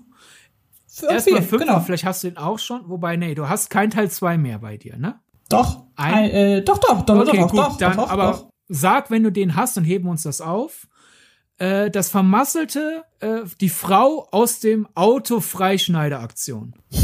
Nein, das habe ich Die nicht. finde ich super. Ist ähnlich, halt ähnlich wie der Bushauruck, einer der wenigen kurzen. Und das ist auch wirklich Stimmt. einer. Den ich realistisch finde, weil wer es gerade nicht vor geistige Auge hat, die Figuren wollten einen tödlichen Unfall vermeiden und sorgen dafür, dass sie einen Unfall haben. Und äh, eine der Figur sitzt halt jetzt im, in einem Auto fest, durch das halt so mehrere Rohre gehen und sie wird halt gerade von der Feuerwehr freigesägt mit so einer Kreissäge oder was auch immer und die mahnt die Leute auch noch, seid mal was vorsichtiger. Und dadurch der Mistkerl so, ja, ja, wir sind ganz vorsichtig, so und ich glaube, dadurch ist er ein bisschen gen bisschen genervt, geht ein bisschen zu aggressiv ran löst somit aus Versehen den Airbag aus und der Airbag schleudert den Kopf der Frau in eine freistehende, in ein freistehendes Rohr, zack, äh, Rohr durchs Hirn, tot. Geht sekundenschnell und das ist auch so eine Situation, die ich wirklich von den ganzen unwahrscheinlich, im Gegensatz zu den vielen 20.000 Sachen müssen schieflaufen, damit das passiert, dass du hilflos im Auto festsitzt und die Feuerwehr vorsichtig sein muss, um dich zu retten und jemand anderes macht einen Fehler und dann bist du ganz schnell tot. Qualvoll dann auch noch irgendwie. Qualvoll, aber schnell. Ich halte das für sehr realistisch. Also daher ist es die Mischung aus, es ist einmal ein bisschen Tempowechsel im Film. Es ist einmal eine schnelle Sache. Und halt, ja, Gegensatz zu vielen anderen im Film kann ich mir vorstellen, dass das eine der Wege sein wird, in denen ich draufgehe. Die Kombination sorgt dafür, dass er auf fünf ist. Und es ist eine der sympathischeren Figuren im Film auch noch. Also. Jein, das, wird, das ist witzig, dass du das sagst, ähm, weil ich finde, dass der Film in ganz wenigen Sekunden sehr mit der Sympathie spielt. Weil ich finde, die Art und Weise, wie sie, ähm, wie sie da die, die, die Retter erst anmacht und ja, geht das ein bisschen leiser und bla und dann auch noch dieser Typ, dieser Mann, der zu ihr hinrennt und ihr da irgendwie helfen will, der sie, den sie dann anflaumt, wo man erst so denkt, ja, sei doch froh, dass dir überhaupt jemand hilft und dann weißt du es auch noch besser und im nächsten Moment, ah, fuck, du wusstest es Eben. besser. Und das finde ich sehr charmant. man gener bis zu der Szene hin ist sie eine der sympathischen, dann ist sie kurz unsympathisch, aber sie hat recht. Ja. Genau, genau. Und vier, äh, die Sonnenbank in Teil drei. Ja, die, also die ist unfassbar fies, das muss man schon sagen. Und ähm, ich glaube, dass die bei mir nicht in den Top Ten auftaucht, liegt wirklich daran, dass ich an dem mit am wenigsten Spaß habe, weil ich finde, bei lebendigem Leib verbrennen, da ist bei mir lustigerweise so eine, so eine, so eine Grenze. Also da, das finde ich, das finde ich so schlimm, dass ich mich da noch nicht mal so richtig in der Final Destination Welt dran erfreuen Er, kann. er ist sozusagen zu gut in dem Sinne, als dass Ja. du da, ja. Ja, Ja. hab ich jetzt nicht. Ich meine, klar, ich glaube, das würde auch wäre auch kein Tod, den ich mir wünschen würde, aber ich das ist jetzt kein Tod, der mir durch den Kopf geht. Aber während ich eher mal denke, oh, ich könnte äh, äh, bei bei einer Rettung schlecht behandelt werden und sterben, das passiert mir eher, als dass ich denke, oh, ich könnte beim lebendigen Bleib verbrennen. Beides wäre nicht schön. Äh, ich kann das komplett verstehen. Es ist es ist kein bei mir ist er nicht so hoch, weil ich da irgendwie denke, das könnte mir passieren, sondern erstens, ich glaube, weil er innerhalb der Reihe auch hier noch mal eine ein relatives Alleinstellungsmerkmal hat, weil wie du ja sagst, das ist wirklich mal eine Szene, wo das Leid der Figuren au nicht ausgekostet wird, aber hier sehen wir die Figuren länger leiden. Aber ich find's insofern geschmackvoll gemacht, als dass ich da nicht denke, ja, brennt Bitches oder irgendwie sowas, sondern ich denke da wirklich, ja, was hier in diesem Film passiert, ist ja wirklich ekelhaft. Und dann aber dieser Smash-Cut von den beiden Solarien, Oh ja, wirklich perfekt hin zu, Zu den dem äh, hin zum zu den Särgen. Also da muss ich auch sagen, da habe ich sehr Ja. gelacht. Und auch interessant ist, die wollten eigentlich, dass sowohl diese beiden Sonnenbänke und die Särge auch wirklich gleich groß sind, damit der, Schn damit der Schnitt funktioniert. Aber irgendjemand hat einen Messfehler gemacht und die Särge waren zu klein, sodass man mit einem optischen Trick, dadurch, wie man die Linse einstellt und aus welchem Winkel man wie hoch filmt, man das doch zurechtgemogelt hat. Und da sieht man halt auch wieder, man denkt, das ist so ein dummer, toter Teenager-Film und wie viel Mühe dann da letzten Endes doch wieder reinges- reingeflossen ist Ja. Damit das, Das man hätte ja auch sagen können, ja, dann sind die Särge halt zu klein, was soll's. Nee, hat man nicht gesagt. Man hat Ja. sich da hingesetzt, wie kriegen wir das hin, dass es wieder gut aussieht. Bronze. Gut, dann kommen wir kommen wir zu meinem Treppchen, würde ich sagen. Platz drei, Teil zwei. Der ist wirklich nur für den Effekt da. Ich weiß, er ist ein Stück weit auch geklaut. Wir kennen eine ähnliche Szene oder kannten zum damaligen Zeitpunkt eine ähnliche Szene bereits aus Cube. Aber die Szene, in der der Typ einfach von dem Stacheldrahtzaun in mehrere Teile geteilt wird, die ist kurz, die ist prägnant, die macht, die, die macht keine halben Sachen, im Gegenteil, sondern ganz, ganz viele aus einem Menschen. Und das fand ich wirklich, ich habe an der Szene einfach sehr, sehr viel Spaß. Auch wenn man natürlich sagen muss, dass es vom Effekt her Besseres gibt. Also es sieht nicht so zu hundertprozentig echt aus, aber was soll's. Allein die Idee und diese Präzision, mit der sich der äh, Stacheldraht da durch die Haut fräst und ach, ich finde das cool, wie er am Ende auch zusammenfällt. Also es ist mit der Kill, an dem ich am meisten wirklich Spaß habe. Bei mir Platz drei aus Teil drei Baumarkt. Ja, da- das finde ich ja leider, die, ich finde, die bleibt unter ihren Ja. Möglichkeiten. Dann gibt es mal eine Szene in einem Genrefilm in einem Baumarkt und dann macht sie doch nicht so viel aus sich. Ich glaube, das ist so eine gewisse innere Enttäuschung, weshalb die Du, bei du dabei zäumst in meinen Augen das Pferd falsch rum auf, weil statt zu sagen, ach, endlich gibt's mal einen Genrefilm im Baumarkt, dann macht er so wenig. Ich denke mir, endlich gibt's mal einen Genrefilm im Baumarkt, gibt es viel zu selten. Und dann kommt hinzu, ich finde hier auch wieder den Aufbau. Okay, wir wissen, sie wird ja irgendwie zu Tode genagelt, aber wie passiert das denn? Aufbau, Aufbau, Aufbau, Aufbau. Ah, das muss passieren, das muss passieren, das muss passieren. Dann passiert es. Und da muss ich sagen, ich finde den Effekt so stark. Und dann sehen wir ihren Kopf und die Nägel rattern da noch weiter rein. Gesicht schon aschfahl, blutunterlaufene Augen. Auch hier wieder die, der Dummy. Sehr gut, weil es sieht wirklich ekelhaft aus. Es ist so schmerzhaft leidend, dass es einen Effekt hat, aber nicht so übertrieben, dass es dran ergötzend ist. Also es ist, glaube ich, genau dieser Tonfall, der, den ich vermute, ist mitverantwortlich, dass der Film als erster der Reihe ab 18 ist. Weil es so dieses, es ist sehr ekelhaft, es ist aber irgendwie auch nicht ergötzend, aber auch nicht abmahnt, es ist irgendwie auf eine ganz eigene Art und Weise hart. Gibt's zu einem von den beiden noch was zu, von dir zu sagen, zum Solarium oder zum Baumarkt? Nur zum Solarium, dass ich an der Szene viel mehr das davor genieße.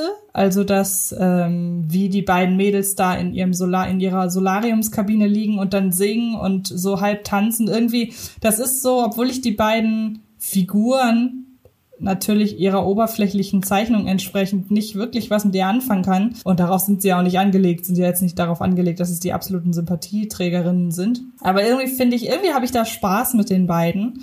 Und ähm, ja, zum Baumarktkill, ich kann an dieser Stelle nur wiederholen, macht endlich einen richtigen Horrorfilm mit ein paar Jugendlichen, die in einem Baumarkt eingesperrt und von einem Killer verfolgt werden. Will ich auch sehen. Ich finde aber auch da wieder nochmal eine Empfehlung. Schaut euch das Bonusmaterial an äh, zu, zu dem Final Destination Film. Die haben ja in einem echten Baumarkt gedreht. Das Problem ist aber, natürlich wollte keine Marke mit, oh, guck mal, unsere, unsere Produkte bringen Teenager um äh, in Verbindung gebracht werden. Also mussten die nachts, wenn der Baumarkt zu hat, das Inventar ändern, damit so halt alles, was im Bild zu sehen ist, äh, eigene, selbst erfundene No-Name-Produkte sind. Aber weil man ja einfach nicht so viel Zeit hat zwischen Laden schließen und Laden öffnen, wie man gerne hätte, gab es Momente, wo sie, sagen wir mal, in Gang drei noch gedreht haben und in Gang fünf musste die Crew schon anfangen, die eigenen Produkte wieder durch die echten Produkte auszutauschen, damit man nahtlos wieder übergeben kann den Schlüssel. Und diese, dieses Engagement finde ich auch einfach beeindruckend. Ich meine, andere hätten damals vielleicht nicht, aber einfach einen Greenscreen-Baumarkt oder so genommen. Ja, das ist sehr charmant, da stimme ich dir ja. zu. Dein Silber. Mein Silber ist ein kleines bisschen geschummelt. Also ich habe ja schon mich davor äh, zurückgehalten, nicht den Vorspann von Teil 4 in dieses Ranking aufzunehmen. Denn, wobei ich weiß gar nicht, ich, ich überlasse dir die Bewertung, ob es geschummelt ist, denn ich habe keinen Solo-Kill auf Platz 2, sondern ich habe einen der Unfälle auf Platz 2 und zwar die Massenkarambolage in Teil 2. Würdest du jetzt sagen, das ist geschummelt, weil wir gesagt haben, so quasi, das ist ja noch, ja, wobei doch. Es ist eine Kettenreaktion. Es ist nur eine mit mehr. Letzten Erfahrung. Endes, da schlägt ja, ja, da schlägt ja der Tod zu. Also von daher. Man könnte sagen, es ist geschummelt, weil es ja eine Vision ist und wir, ist ja nicht wirklich passiert, aber wir reden ja von Sequenzen und nicht von Geschehnissen. Gut. Ich habe die auch. Bei mir ist die auf Platz 1. Ach, okay. Dann bin ich sehr gespannt, was bei dir auf Platz 2 ist. Äh, soll, dann, dann nimm erstmal deinen Platz 2 und wir würdigen die Massenkarambolage mit deinem Platz 1. Ja, genau. Vielleicht haben wir ja dieselbe Spitze, nur andere Reihenfolge. Mein Platz 2 ist der Gymnastikunfall. Ja, genau. Und äh, den habe ich auf Platz 2, äh, den habe ich auf Platz 1 und zwar, weil der Film das zeitweise hier sogar schafft, meine Perspektive auf, auf die falsche Figur zu lenken. Also der schafft das oder die schafft das jetzt, diese Szene schafft das nicht nur, beziehungsweise das Arrangement der Szene vielmehr, dass ich auf falsche Fährten gelockt werde, was denn den Todesumstand angehen soll, sondern sogar, dass er mich so einlullt mit den vielen falschen Fährten, mit den vielen Indizien, die hier gestreut werden dafür, ähm, wie sie denn um, umkommen könnte, dass ich irgendwann sogar den Fokus von der Hauptfigur ver, ver, verpasse für einen kurzen Moment und mir einbilde, dass eine ganz andere Figur die ist, der ich eigentlich folgen muss. Und das finde ich wahnsinnig clever. Und dann wirklich am Ende dieser geschundene Körper, bei dem ich fast behaupten würde, dass er sowohl einen bestimmten Kill in It Follows als auch vielleicht einen Kill im Suspiria Remake irgendwie beeinflusst haben könnte. Damn. Ich finde, ja. das ist sehr nah bei beidem da dran. Und es ist wirklich, ich muss dann immer in dem Moment lachen, in dem jemand ruft, ruft ein Arzt. Und ich mir denke, Warum denn? Also, ähm. Ja, gut, du kannst ja jetzt nicht direkt sagen, ruf den Bestatter. Das ist ja noch pietätlos. Nein, also ich, ich weiß jetzt nach dem Arzt rufen. Das stimmt, aber das hat so ein bisschen was von Leonardo DiCaprio sagt bei Titanic, ich warte hier, obwohl er sowieso nicht anders kann als warten. Und ähm, irgendwie so eine Aussage, die eigentlich dann ja auch schon wieder sympathisch ist, weil sie letzten Endes zeigt, wie Menschen in einem Affekt handeln. Aber ja, der, der Turnunfall, auch der das so richtig schön minutenlang auskostet, dass hier halt der Tod von allen Seiten im wahrsten Sinne des kommen, im wahrsten Sinne des Wortes kommen kann und der ja darüber hinaus auch nochmal daran erinnert, dass Turn dafür, dass es ein so gefährlicher Sport ist, eigentlich, dass da ganz schön viele glimpfliche Sachen oder dass viele Sachen sehr glimpflich ausgehen dafür, dass Turn so, so gefährlich ist. Ja. Ich finde, äh, Gymnastik verdient viel mehr Respekt, weil, liebe Ballsportfans, seid mir nicht sauer, aber egal, ob man jetzt einen Ball in der, in der Hand hält oder mit der Hand wirft oder mit der Hand dribbelt oder mit dem Fuß durch die Gegend rennt und ja, ich weiß, äh, umgeknickt und haha, ja, ist das nicht schmerzlich. Ich würde mal behaupten, Ballsport ist halt doch letzten Endes ein Spiel und irgendwie schauen wir den Leuten da gerne zu und natürlich, je fitter du bist, desto besser bist du in einem Sport. Ich will die Leistung nicht schmälern aber TurnerInnen riskieren ihr verfluchtes Leben, weil sie in bescheuertem Tempo irgendwelche komischen Verrenkungen machen und sicher aufkommen müssen.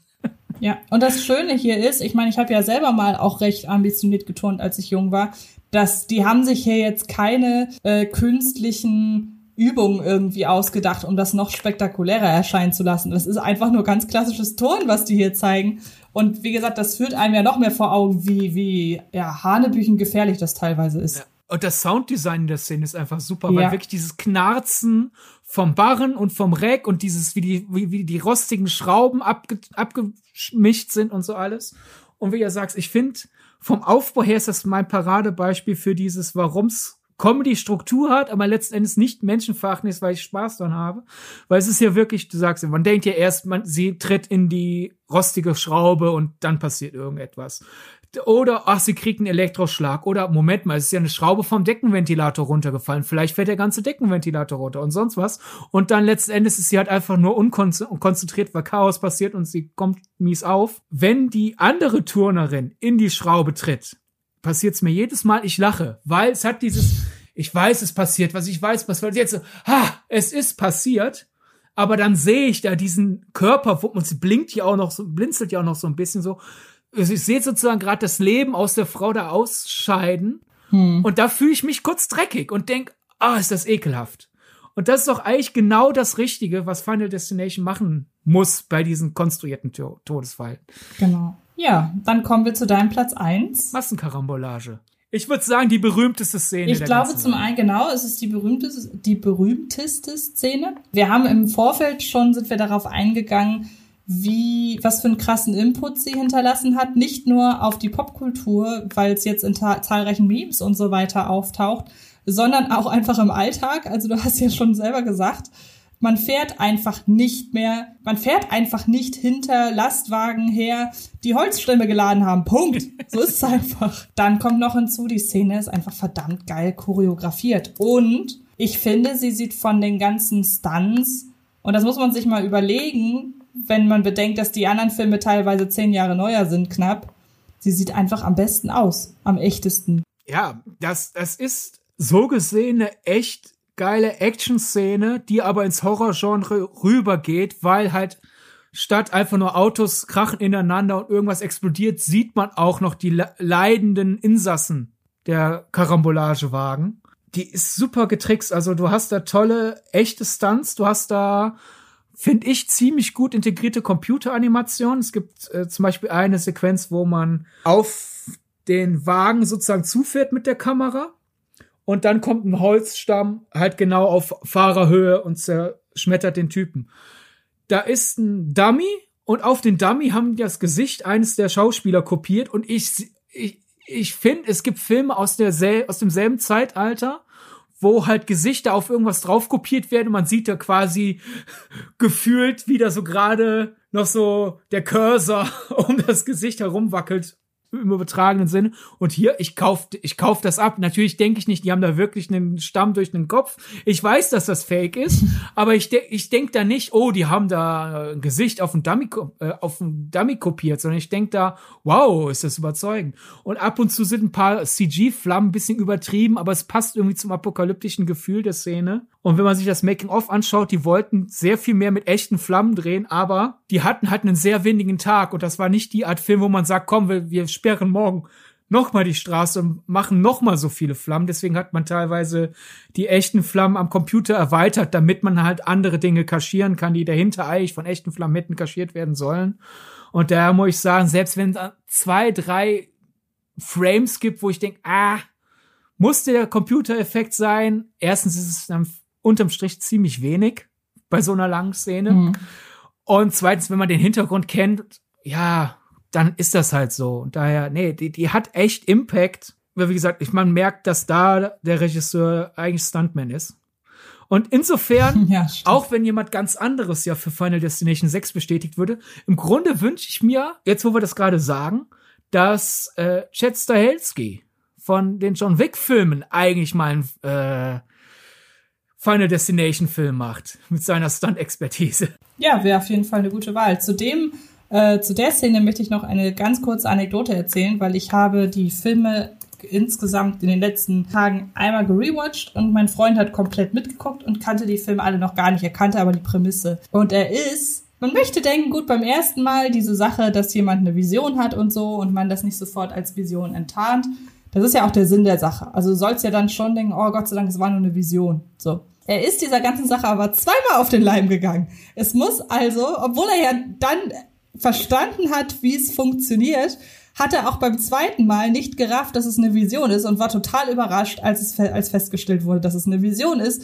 Und da sieht man ja, finde ich, wie intensiv diese Szene ist, dass man wirklich komplett vergisst, dass es eventuell nur eine Vision sein könnte. Und das fand ich sehr schön zu beobachten. Absolut. Ja, okay. Dann wäre das unser Ranking. Ich würde sagen, wir ähm, bedanken uns bei den fünf Filmen dafür, dass sie uns so tolle Kills beschwert haben, dass wir sie an dieser Stelle in diesem Podcast unterbringen können. Und wir wollen von euch da draußen wissen, was denn euer Ranking ist. Ihr braucht euch ja vielleicht nicht unbedingt eine Top 10 aus den Fingern saugen, aber aus eure Top 3. Das fände ich schon spannend. Vielleicht können wir uns dann in einem der nächsten Podcasts irgendwie mal das vornehmen und schauen, welcher Final Destination Kill in dieser nicht repräsentativen Podcast-Umfrage äh, der beliebteste ist. Ich glaube, die Massenkarambolage hat schon stark die Nase vorn. Ich, aber ich will hier auch. niemanden beeinflussen. Also weder, dass er jetzt erst recht sie nicht wählt oder sie wählt, nur weil ich euch beeinflusst habe. Macht's nach, nach frei Schnauze, aber wenn ich einfach eine Abschätzung abgeben darf, die wird schon gut mitspielen. Ja, okay. Und das Ganze könnt, da könnt, ihr könnt uns ähm, das Ganze zukommen lassen, am besten über die offiziellen Filmgedacht-Kanäle bei Twitter und Instagram. Unter Filmgedacht, es gibt auch noch eine, äh, einen Letterboxd-Account, den wir haben, auf dem Sydney ganz brav jede Woche die Filme archiviert, über die wir in dieser Podcast oder in die wir über die wir in der entsprechenden Podcast-Folge reden. Herrgott nochmal. Schwerer Satz. Ähm, und ihr könnt auch mit uns selber in Kontakt treten. Das wäre dann unter Antje Wessels jeweils bei Instagram und Twitter oder Sir Donnerbold Du bei Twitter und Sydney Sharing bei Instagram. In diesem Fall würde ich aber fast behaupten, dass es am meisten Sinn macht, uns das Ranking direkt über die Filmgedacht-Kanäle mitzuteilen. Definitiv. Und dann könnt ihr uns da auch gerne schreiben, was ihr euch von Teil 6 erhofft. Ich gehe jetzt einfach davon aus, wenn ihr diesen Podcast so lange gehört habt, dass ihr überhaupt Teil 6 wollt. Aber was wollt ihr von Teil 6? Und die Frage gebe ich natürlich an dich weiter, Antje. Also ich erwarte ehrlich gesagt gar nicht groß irgendein Neudenken der Prämisse, sondern möchte einfach, dass das fortgeführt wird, was wir bisher bekommen haben, weil wenn man jetzt, also ich sag mal so, man müsste mir schon wirklich eine sehr eine sehr plausible neue Theorie präsentieren, bei der ich dann sagen würde, ah, okay, ja, cool, dass das jetzt rausgekramt wird. Weil das hätte ja zwangsläufig auch Auswirkungen auf die Filme bisher. Und ähm, deshalb hoffe ich einfach wirklich, dass man es da dann schafft zu sagen, ähm, wir halten an bewährten Konzept bei. Ich will, ich will keine großen Experimente. Ich weiß nicht, wie das bei dir ist. Ich bin quasi für alles offen. Äh, ich denke, der auf, auf das Erfolgsrezept wird einfach sein, das zu machen, was man bisher gemacht hat, halt in gut. Anders gesagt, ich will einfach nur nicht Teil 4. Wenn es so ist wie 1, 2, 3 und, und 5, bin ich vollkommen zufrieden. Ich bin da aber auch zuversichtlich. Äh, Story, Idee und Produzent ist äh, John Watts, der Macher der Tom Holland Spider-Man-Trilogie. Und die Spider-Man. Wobei ich mich da so ein bisschen frage, wo die äh, News tatsächlich herkommt, weil der zumindest bei IMDb nicht mehr drin steht. Gestern stand er noch drin, sowohl als Produzent als auch bei Story. Okay, also er hat aktuell das Final Destination 6 bei, das wiederum finde ich ist eine sehr, sehr coole Nachricht, beim Drehbuch von einem der Macher von Ready or Not und Scream. Ja, ja, ja Story und Drehbuch ist ja rein theoretisch ein Unterschied. John Woods hatte die Story-Idee, was immer sie sein wird, weil was für eine Story-Idee hat man schon groß bei Final Destination? Irgendwelche Leute werden sterben. Aber irgendeine Idee wird er wohl haben. Ich finde seinen Humor ja, äh, der gefällt mir sehr. Drehbuch, sag's ja schon, äh, Guy Busick von Ready or Not und auch äh, dem neuen Scream. Auch hier wieder eigentlich der richtige Tonfall für Final Destination und mit Scream und Final Destination finden ja jetzt so zwei 2000er äh, Teenie-Dinge zusammen. Die andere äh, Personal beim Drehbuch ist Laurie Evans Tyler von Tausend Wege ins Gras zu beißen. Also passender geht's ja wohl nicht. Regie Zach Lipowski und Adam B. Stein, die haben inszeniert Freaks. Sie sehen aus wie wir, der ja durchaus ein leichtes Cult-Following hat. Und was viele abschrecken wird, aber mir sehr zugesagt hat, der Kim Possible Realfilm ist auch von denen. Und der Kim Possible Realfilm, in meinen Augen, weiß genau, was er ist. Er ist campy, albern und stolz darauf. Und wenn sie dieses, wir wissen, was es ist und ist stolz, wir sind stolz darauf, übertragen auf Final Destination, sind wir da eigentlich genau im richtigen Bewei Bereich. Und ich finde, es gibt auch einen Beweis, dass äh, Lipowski und Stein wissen, was Final Destination ausmachen. Denn die Art und Weise, wie sie sich diesen Regie-Gig gesichert haben, ist genial, nicht wahr? Auf jeden Fall. Erzähl du. Ich will's nicht. Ich will's nicht als. Ich will's nicht als meine, als mein, äh, als als meinen Fund ausgeben. Deshalb darfst du es gerne ja, sagen. ich meine, es, es stand in mehreren Trade Papers. Also äh, ist ja auch nicht, dass ich das rausgefunden habe oder sowas. Die waren in der näheren Auswahl und haben halt mit äh, Produzenten und äh, Studioleuten einen Zoom-Call gemacht um ihre Ideen nochmal vorzuschlagen. So, ah, so stellen wir uns den Film vor. Und sie haben das vor einem Kamin gemacht. Und dann ist das Feuer im Kamin außer Kontrolle geraten und sie mussten halt kurz die äh, Besprechung unterbrechen, so, hey, ah, da müssen wir uns kurz drum kümmern und haben versucht, das Feuer auszumachen. Ist gelungen und dann rattert und rattert und rattert, man hört ein Quietschen und dann fällt ein Deckenventilator von der Decke und köpft einen der beiden. Gro aus Besorgung wurde großes Gelächter im Zoom-Call so heißt es, denn ab der Sekunde, wo ja das Feuer außer Kontrolle geraten ist, war das alles natürlich gefaked. Es war eine Mischung aus in den Zoom-Call eingespeisten, voraufgenommenen Elementen und äh, äh, Trickeffekten.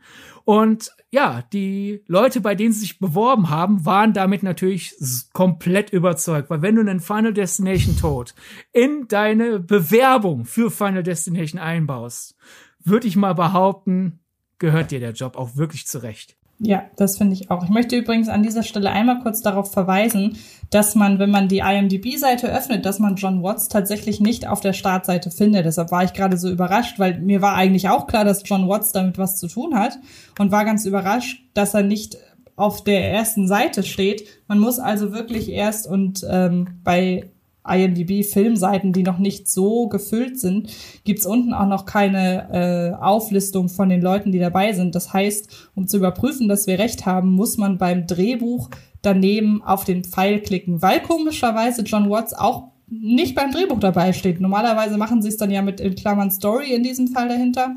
Aber nur das zur Erklärung. John Watts äh, Teilnahme oder, oder Mitmachen an diesem Film erkennt man im wahrsten Sinne des Wortes erst auf den zweiten Blick. Dennoch, ich hoffe, dass äh, dieses Bewerbungsgespräch auf der Blu-ray irgendwann landen wird. Und ich hoffe, ihr alle, ja, cool, wenn ihr ja. diesen Podcast rechtzeitig hört, werdet Mitte Oktober Tele 5 anschalten. Ja, gut, danke, dass ich nochmal hier Werbung dafür machen darf. Ich, ähm, oder was heißt nochmal, dass ich Werbung machen darf denn ich hatte das große Glück, dass ich bei der Aufzeichnung von der Filmtalker dabei sein durfte. Einer, ja, Mischung aus filmzentrischer Talk und Spielshow. Und äh, du warst dabei. Ich glaube, es ist ein bisschen gemein, wenn ich hier jetzt so aus meiner Warte Eigenwerbung mache. Ich glaube, es macht mehr Sinn, wenn du, der im Publikum saßt, so ein bisschen erzählen kann, wie es war, weil ich glaube, dann wirkt die Werbung von dir überzeugender, weil ich kann für mich so schlecht Werbung machen. Ach, das hast du neulich bei Kino Plus schon überzeugend geschafft. Aber ich kann es gerne trotzdem übernehmen. Da äh, war ich ja auch die Einzige, ich hatte keine andere Wahl. Ja, stimmt, du konntest es schlecht übergeben. Ähm, Lutz van der Horst, den meisten wahrscheinlich aus der Heute-Show bekannt oder als Blaserhase von TV Total, ist ja in Wahrheit riesiger Filmfan, was aber selten zum Vorschein kam. Ich wusste das auch nur, der hat irgendwann mal vor Ewigkeiten im Interview verraten, dass er halt wirklich quasi zwischen Billy-Regalen wohnt. Seine Wohnung besteht aus Billy-Regalen, die mit DVDs und Blu-rays gefüllt sind. Und jetzt kann er dieser Passion endlich nachgehen, indem er seine eigene Filmsendung hat auf Tele 5 und er lädt sich Leute ein, um mit dem Vorwand eines Schlagthemas abzunörden und Film verrückt rumzualbern. Äh, es gibt zum Beispiel halt die Folge Teil 2 ist doch eh immer schlecht, oder? Wo er dann mit Steven Gätchen und Amias Abdu über Fortsetzungen redet. Und zumindest bei der Aufzeichnung hat Steven Gätchen damit geprahlt, dass er James Cameron äh, am selben Tag noch gesprochen hat. Der Podcast, den er mit James Cameron aufgenommen hat, ist auch mittlerweile online. Ka äh, kann ich nur empfehlen. Steven ist ja sowieso ein super Interviewer. Und die Folge mit Antje ist mit Antje und Amias Abdu auch nochmal. Der durfte direkt zweimal ran. Und es ging um Cancel Culture. Und wer jetzt denkt, boah, kein Bock, muss sich die Folge erst recht anschauen, weil es ist eben nicht, keine Ahnung, steile These an steile These oder äh, Moralfinger wackel an Moralfinger wackel, sondern es ist so vergnüglich, wie ich mir das Thema hätte vorstellen können, ohne dabei gehaltlos zu werden, weil man hätte ja auch um das Thema herum albern können. Stattdessen habt ihr es geschafft, mit dem Thema zu albern, ohne ihm ungerecht zu werden. Aber ich bin auch sehr gespannt, wie man das auf 45 Minuten komprimieren wird, denn ja. äh, die Folge ist sehr eskaliert. Erstens, weil du sehr äh, unnervös warst auf einmal auf der Bühne und weil Amias Abdu sich irgendwie gedacht hat, komm, ich beweise den Leuten, ich kann so frei drehen, wie als wäre ich Teil einer Florida-Produktion oder sowas. Also sollte irgendjemand von der Florida das hören, was ich bezweifle, aber hey, wäre cool, ladet den für Wer steht mir die Show ein. Der wäre ein super Panelgast. Das war, stimmt, das war im Nachgang so unsere, unsere direkte Assoziation was Amias angeht. Stimmt. Weil der ist einfach auf einmal zur Bar gestürmt und hat gesagt, so, das Thema, dafür brauchen wir jetzt erstmal einen Drink. Ja. Und Aber ich meine ganz ehrlich, was soll man denn bei der Show äh, auch erwarten, die im Grunde damit anfängt, dass der Moderator sagt, ja, wir wollten eigentlich Wissenschaftsleute einladen, aber wollte keiner bei dem Thema. Ja. Und äh, natürlich mit der Ansage, jetzt werden wir all eure Karrieren zerstören. Ich glaube, das genau. Gegenteil genau. ist der Fall, weil Amias Abdu, je nachdem, wie viel von seinem Freidrehen in der Show geblieben ist, der hat sich jetzt ganz neu für Comedy-Shows oder so empfohlen, weil ich kenne den eigentlich auch selbst trotz äh, trotz äh, Let's Play the Music, wo er ja viel rumtanzt und so, kenne ich den im Fernsehen eigentlich eher relativ funktional. Ich muss das jetzt hier freundlich ja. anmoderieren, also tue ich das. Und da konnte er wirklich viel von seiner Personality mal zeigen in dem Talk. Und deine Karriere wird dadurch auch nicht zerstört worden sein. Also da müssten sie im Schnitt sehr viel Sinn entstellen, damit das passiert. Und ja, wie gesagt, ich, ich finde schön, dass Lutz van der Horst seine Filmliebe zeigen konnte. Also auch bei ihm denke ich, hey, wäre doch cool, wenn er sich jetzt mehr in dem Metier ausspielen darf. Und Tilo Gose, Johann, hat sich als super Sidekick erwiesen, weil er genau ja. die Mischung getroffen hat aus ab und zu einfach den Fakt in, in den Raum werfen, die, den gerade irgendjemand gerade auf der Zunge hat, aber nicht rauskriegen kann. Und seine Rubrik Flimmerkiste, wo er in der Flimmerkiste sehr witzig äh, Hintergrundwissen nachspielt hat Potenzial, äh, Bock zu wecken auf mehr. Daher schaut euch das gerne an. Also ich bin sehr gespannt, lustigerweise auch, was ist lustigerweise, es ist ein gutes Zeichen, wenn ich mich darauf freue, die anderen Folgen, bei denen ich nicht zugegen war, mir anzugucken. Ja. Und ich werde dir sagen, äh, wie deine Folge wurde. genau. Dürft ihr mir da draußen übrigens auch gerne sagen, denn ich werde sie, man kennt mich, nicht gucken. Okay, das Ganze läuft am 15. Oktober. Ich äh, Stand heute, wer weiß. Bei, Stand bei heute, genau. Ich weiß leider keine genauen Daten. Ich glaube kaum, dass sie alle Folgen einer Staffel am 15. Oktober. Nein, das wird ein wöchentliches Format werden. Wir teilen das auf Twitter, wenn die genauen Sendedaten feststehen. Genau, würde ich auch sagen. Und dann freue ich mich sehr darüber, wenn ihr mir erzählt, wie ihr es fandet. Apropos finden, ähm, aktuell, ich habe gerade einmal geguckt, aktuell steht deutsche TV-Premiere äh, 15.01. Ähm, und der 29.10., ha, das ist doch perfekt, um diese aktuelle Info noch zu droppen. Der 29.10. ist hier vermerkt als Staffel 1 Folge 3 von Winnetou bis Kevin Spacey. Was darf ich noch sehen? Also 29.10 bei Tele 5. Und wenn ich euch jetzt auch noch die Uhrzeit nenne, wäre das natürlich ganz famos. Aber fernsehserien.de listet leider keine Uhrzeit. Doch! Zumindest für die erste Folge 22.20 Uhr bis 23.20 Uhr. Ähm, ob das jetzt für alle Folgen zutrifft, kann Niemand ich leider gerade noch nicht sagen. Wir werden es einfach noch mal kurz vor knapp auf Twitter nochmal teilen. Fall. Weil gerade bei, bei den äh, Sendern, die wenige Leute auf der einstelligen Programmtaste haben, verschiebt sich ja gerne mal was. Aber ich finde, dass das kurz vor Halloween läuft, schon mal sehr passend, weil zumindest bei der Aufzeichnung auch so Filme gedroppt wurden wie Lux Eterna, Jeepers Creepers. Mal genau. gucken, wie viel in der Folge drin blieb. Aber genug für den Filmtalker geworben. Wir werben einfach noch mal kurz für uns. Nächste Woche geht es worum, Antje? Es geht, und das passt total gut zum Thema subjektive Empfindung von Grusel, es geht um Szenen, die wir gruseliger fanden als im Film gedacht, angelehnt an unsere Film-Geschluchzt-Ausgabe, in der wir ja schon über Szenen sprachen, die wir viel trauriger finden, als sie eigentlich intendiert waren. Genau. Freue ich mich sehr drauf. Schickt uns auch eure Kandidaten sehr gerne. Ich bin gespannt, Gern. was da so kommt. Genau. Und In diesem Sinne, danke fürs Zuhören. vielen Dank und dann hören wir uns nächste Woche. Bis dann. Tschüss. Das war Filmgedacht, ein Podcast von Fred Carpet. Mit freundlicher Unterstützung der völlig filmfanaten Köpfe von Anche Wessels und Sidney Schering. Filmgedacht kann Film gelauscht werden. Und zwar auf allen gängigen Podcast-Plattformen.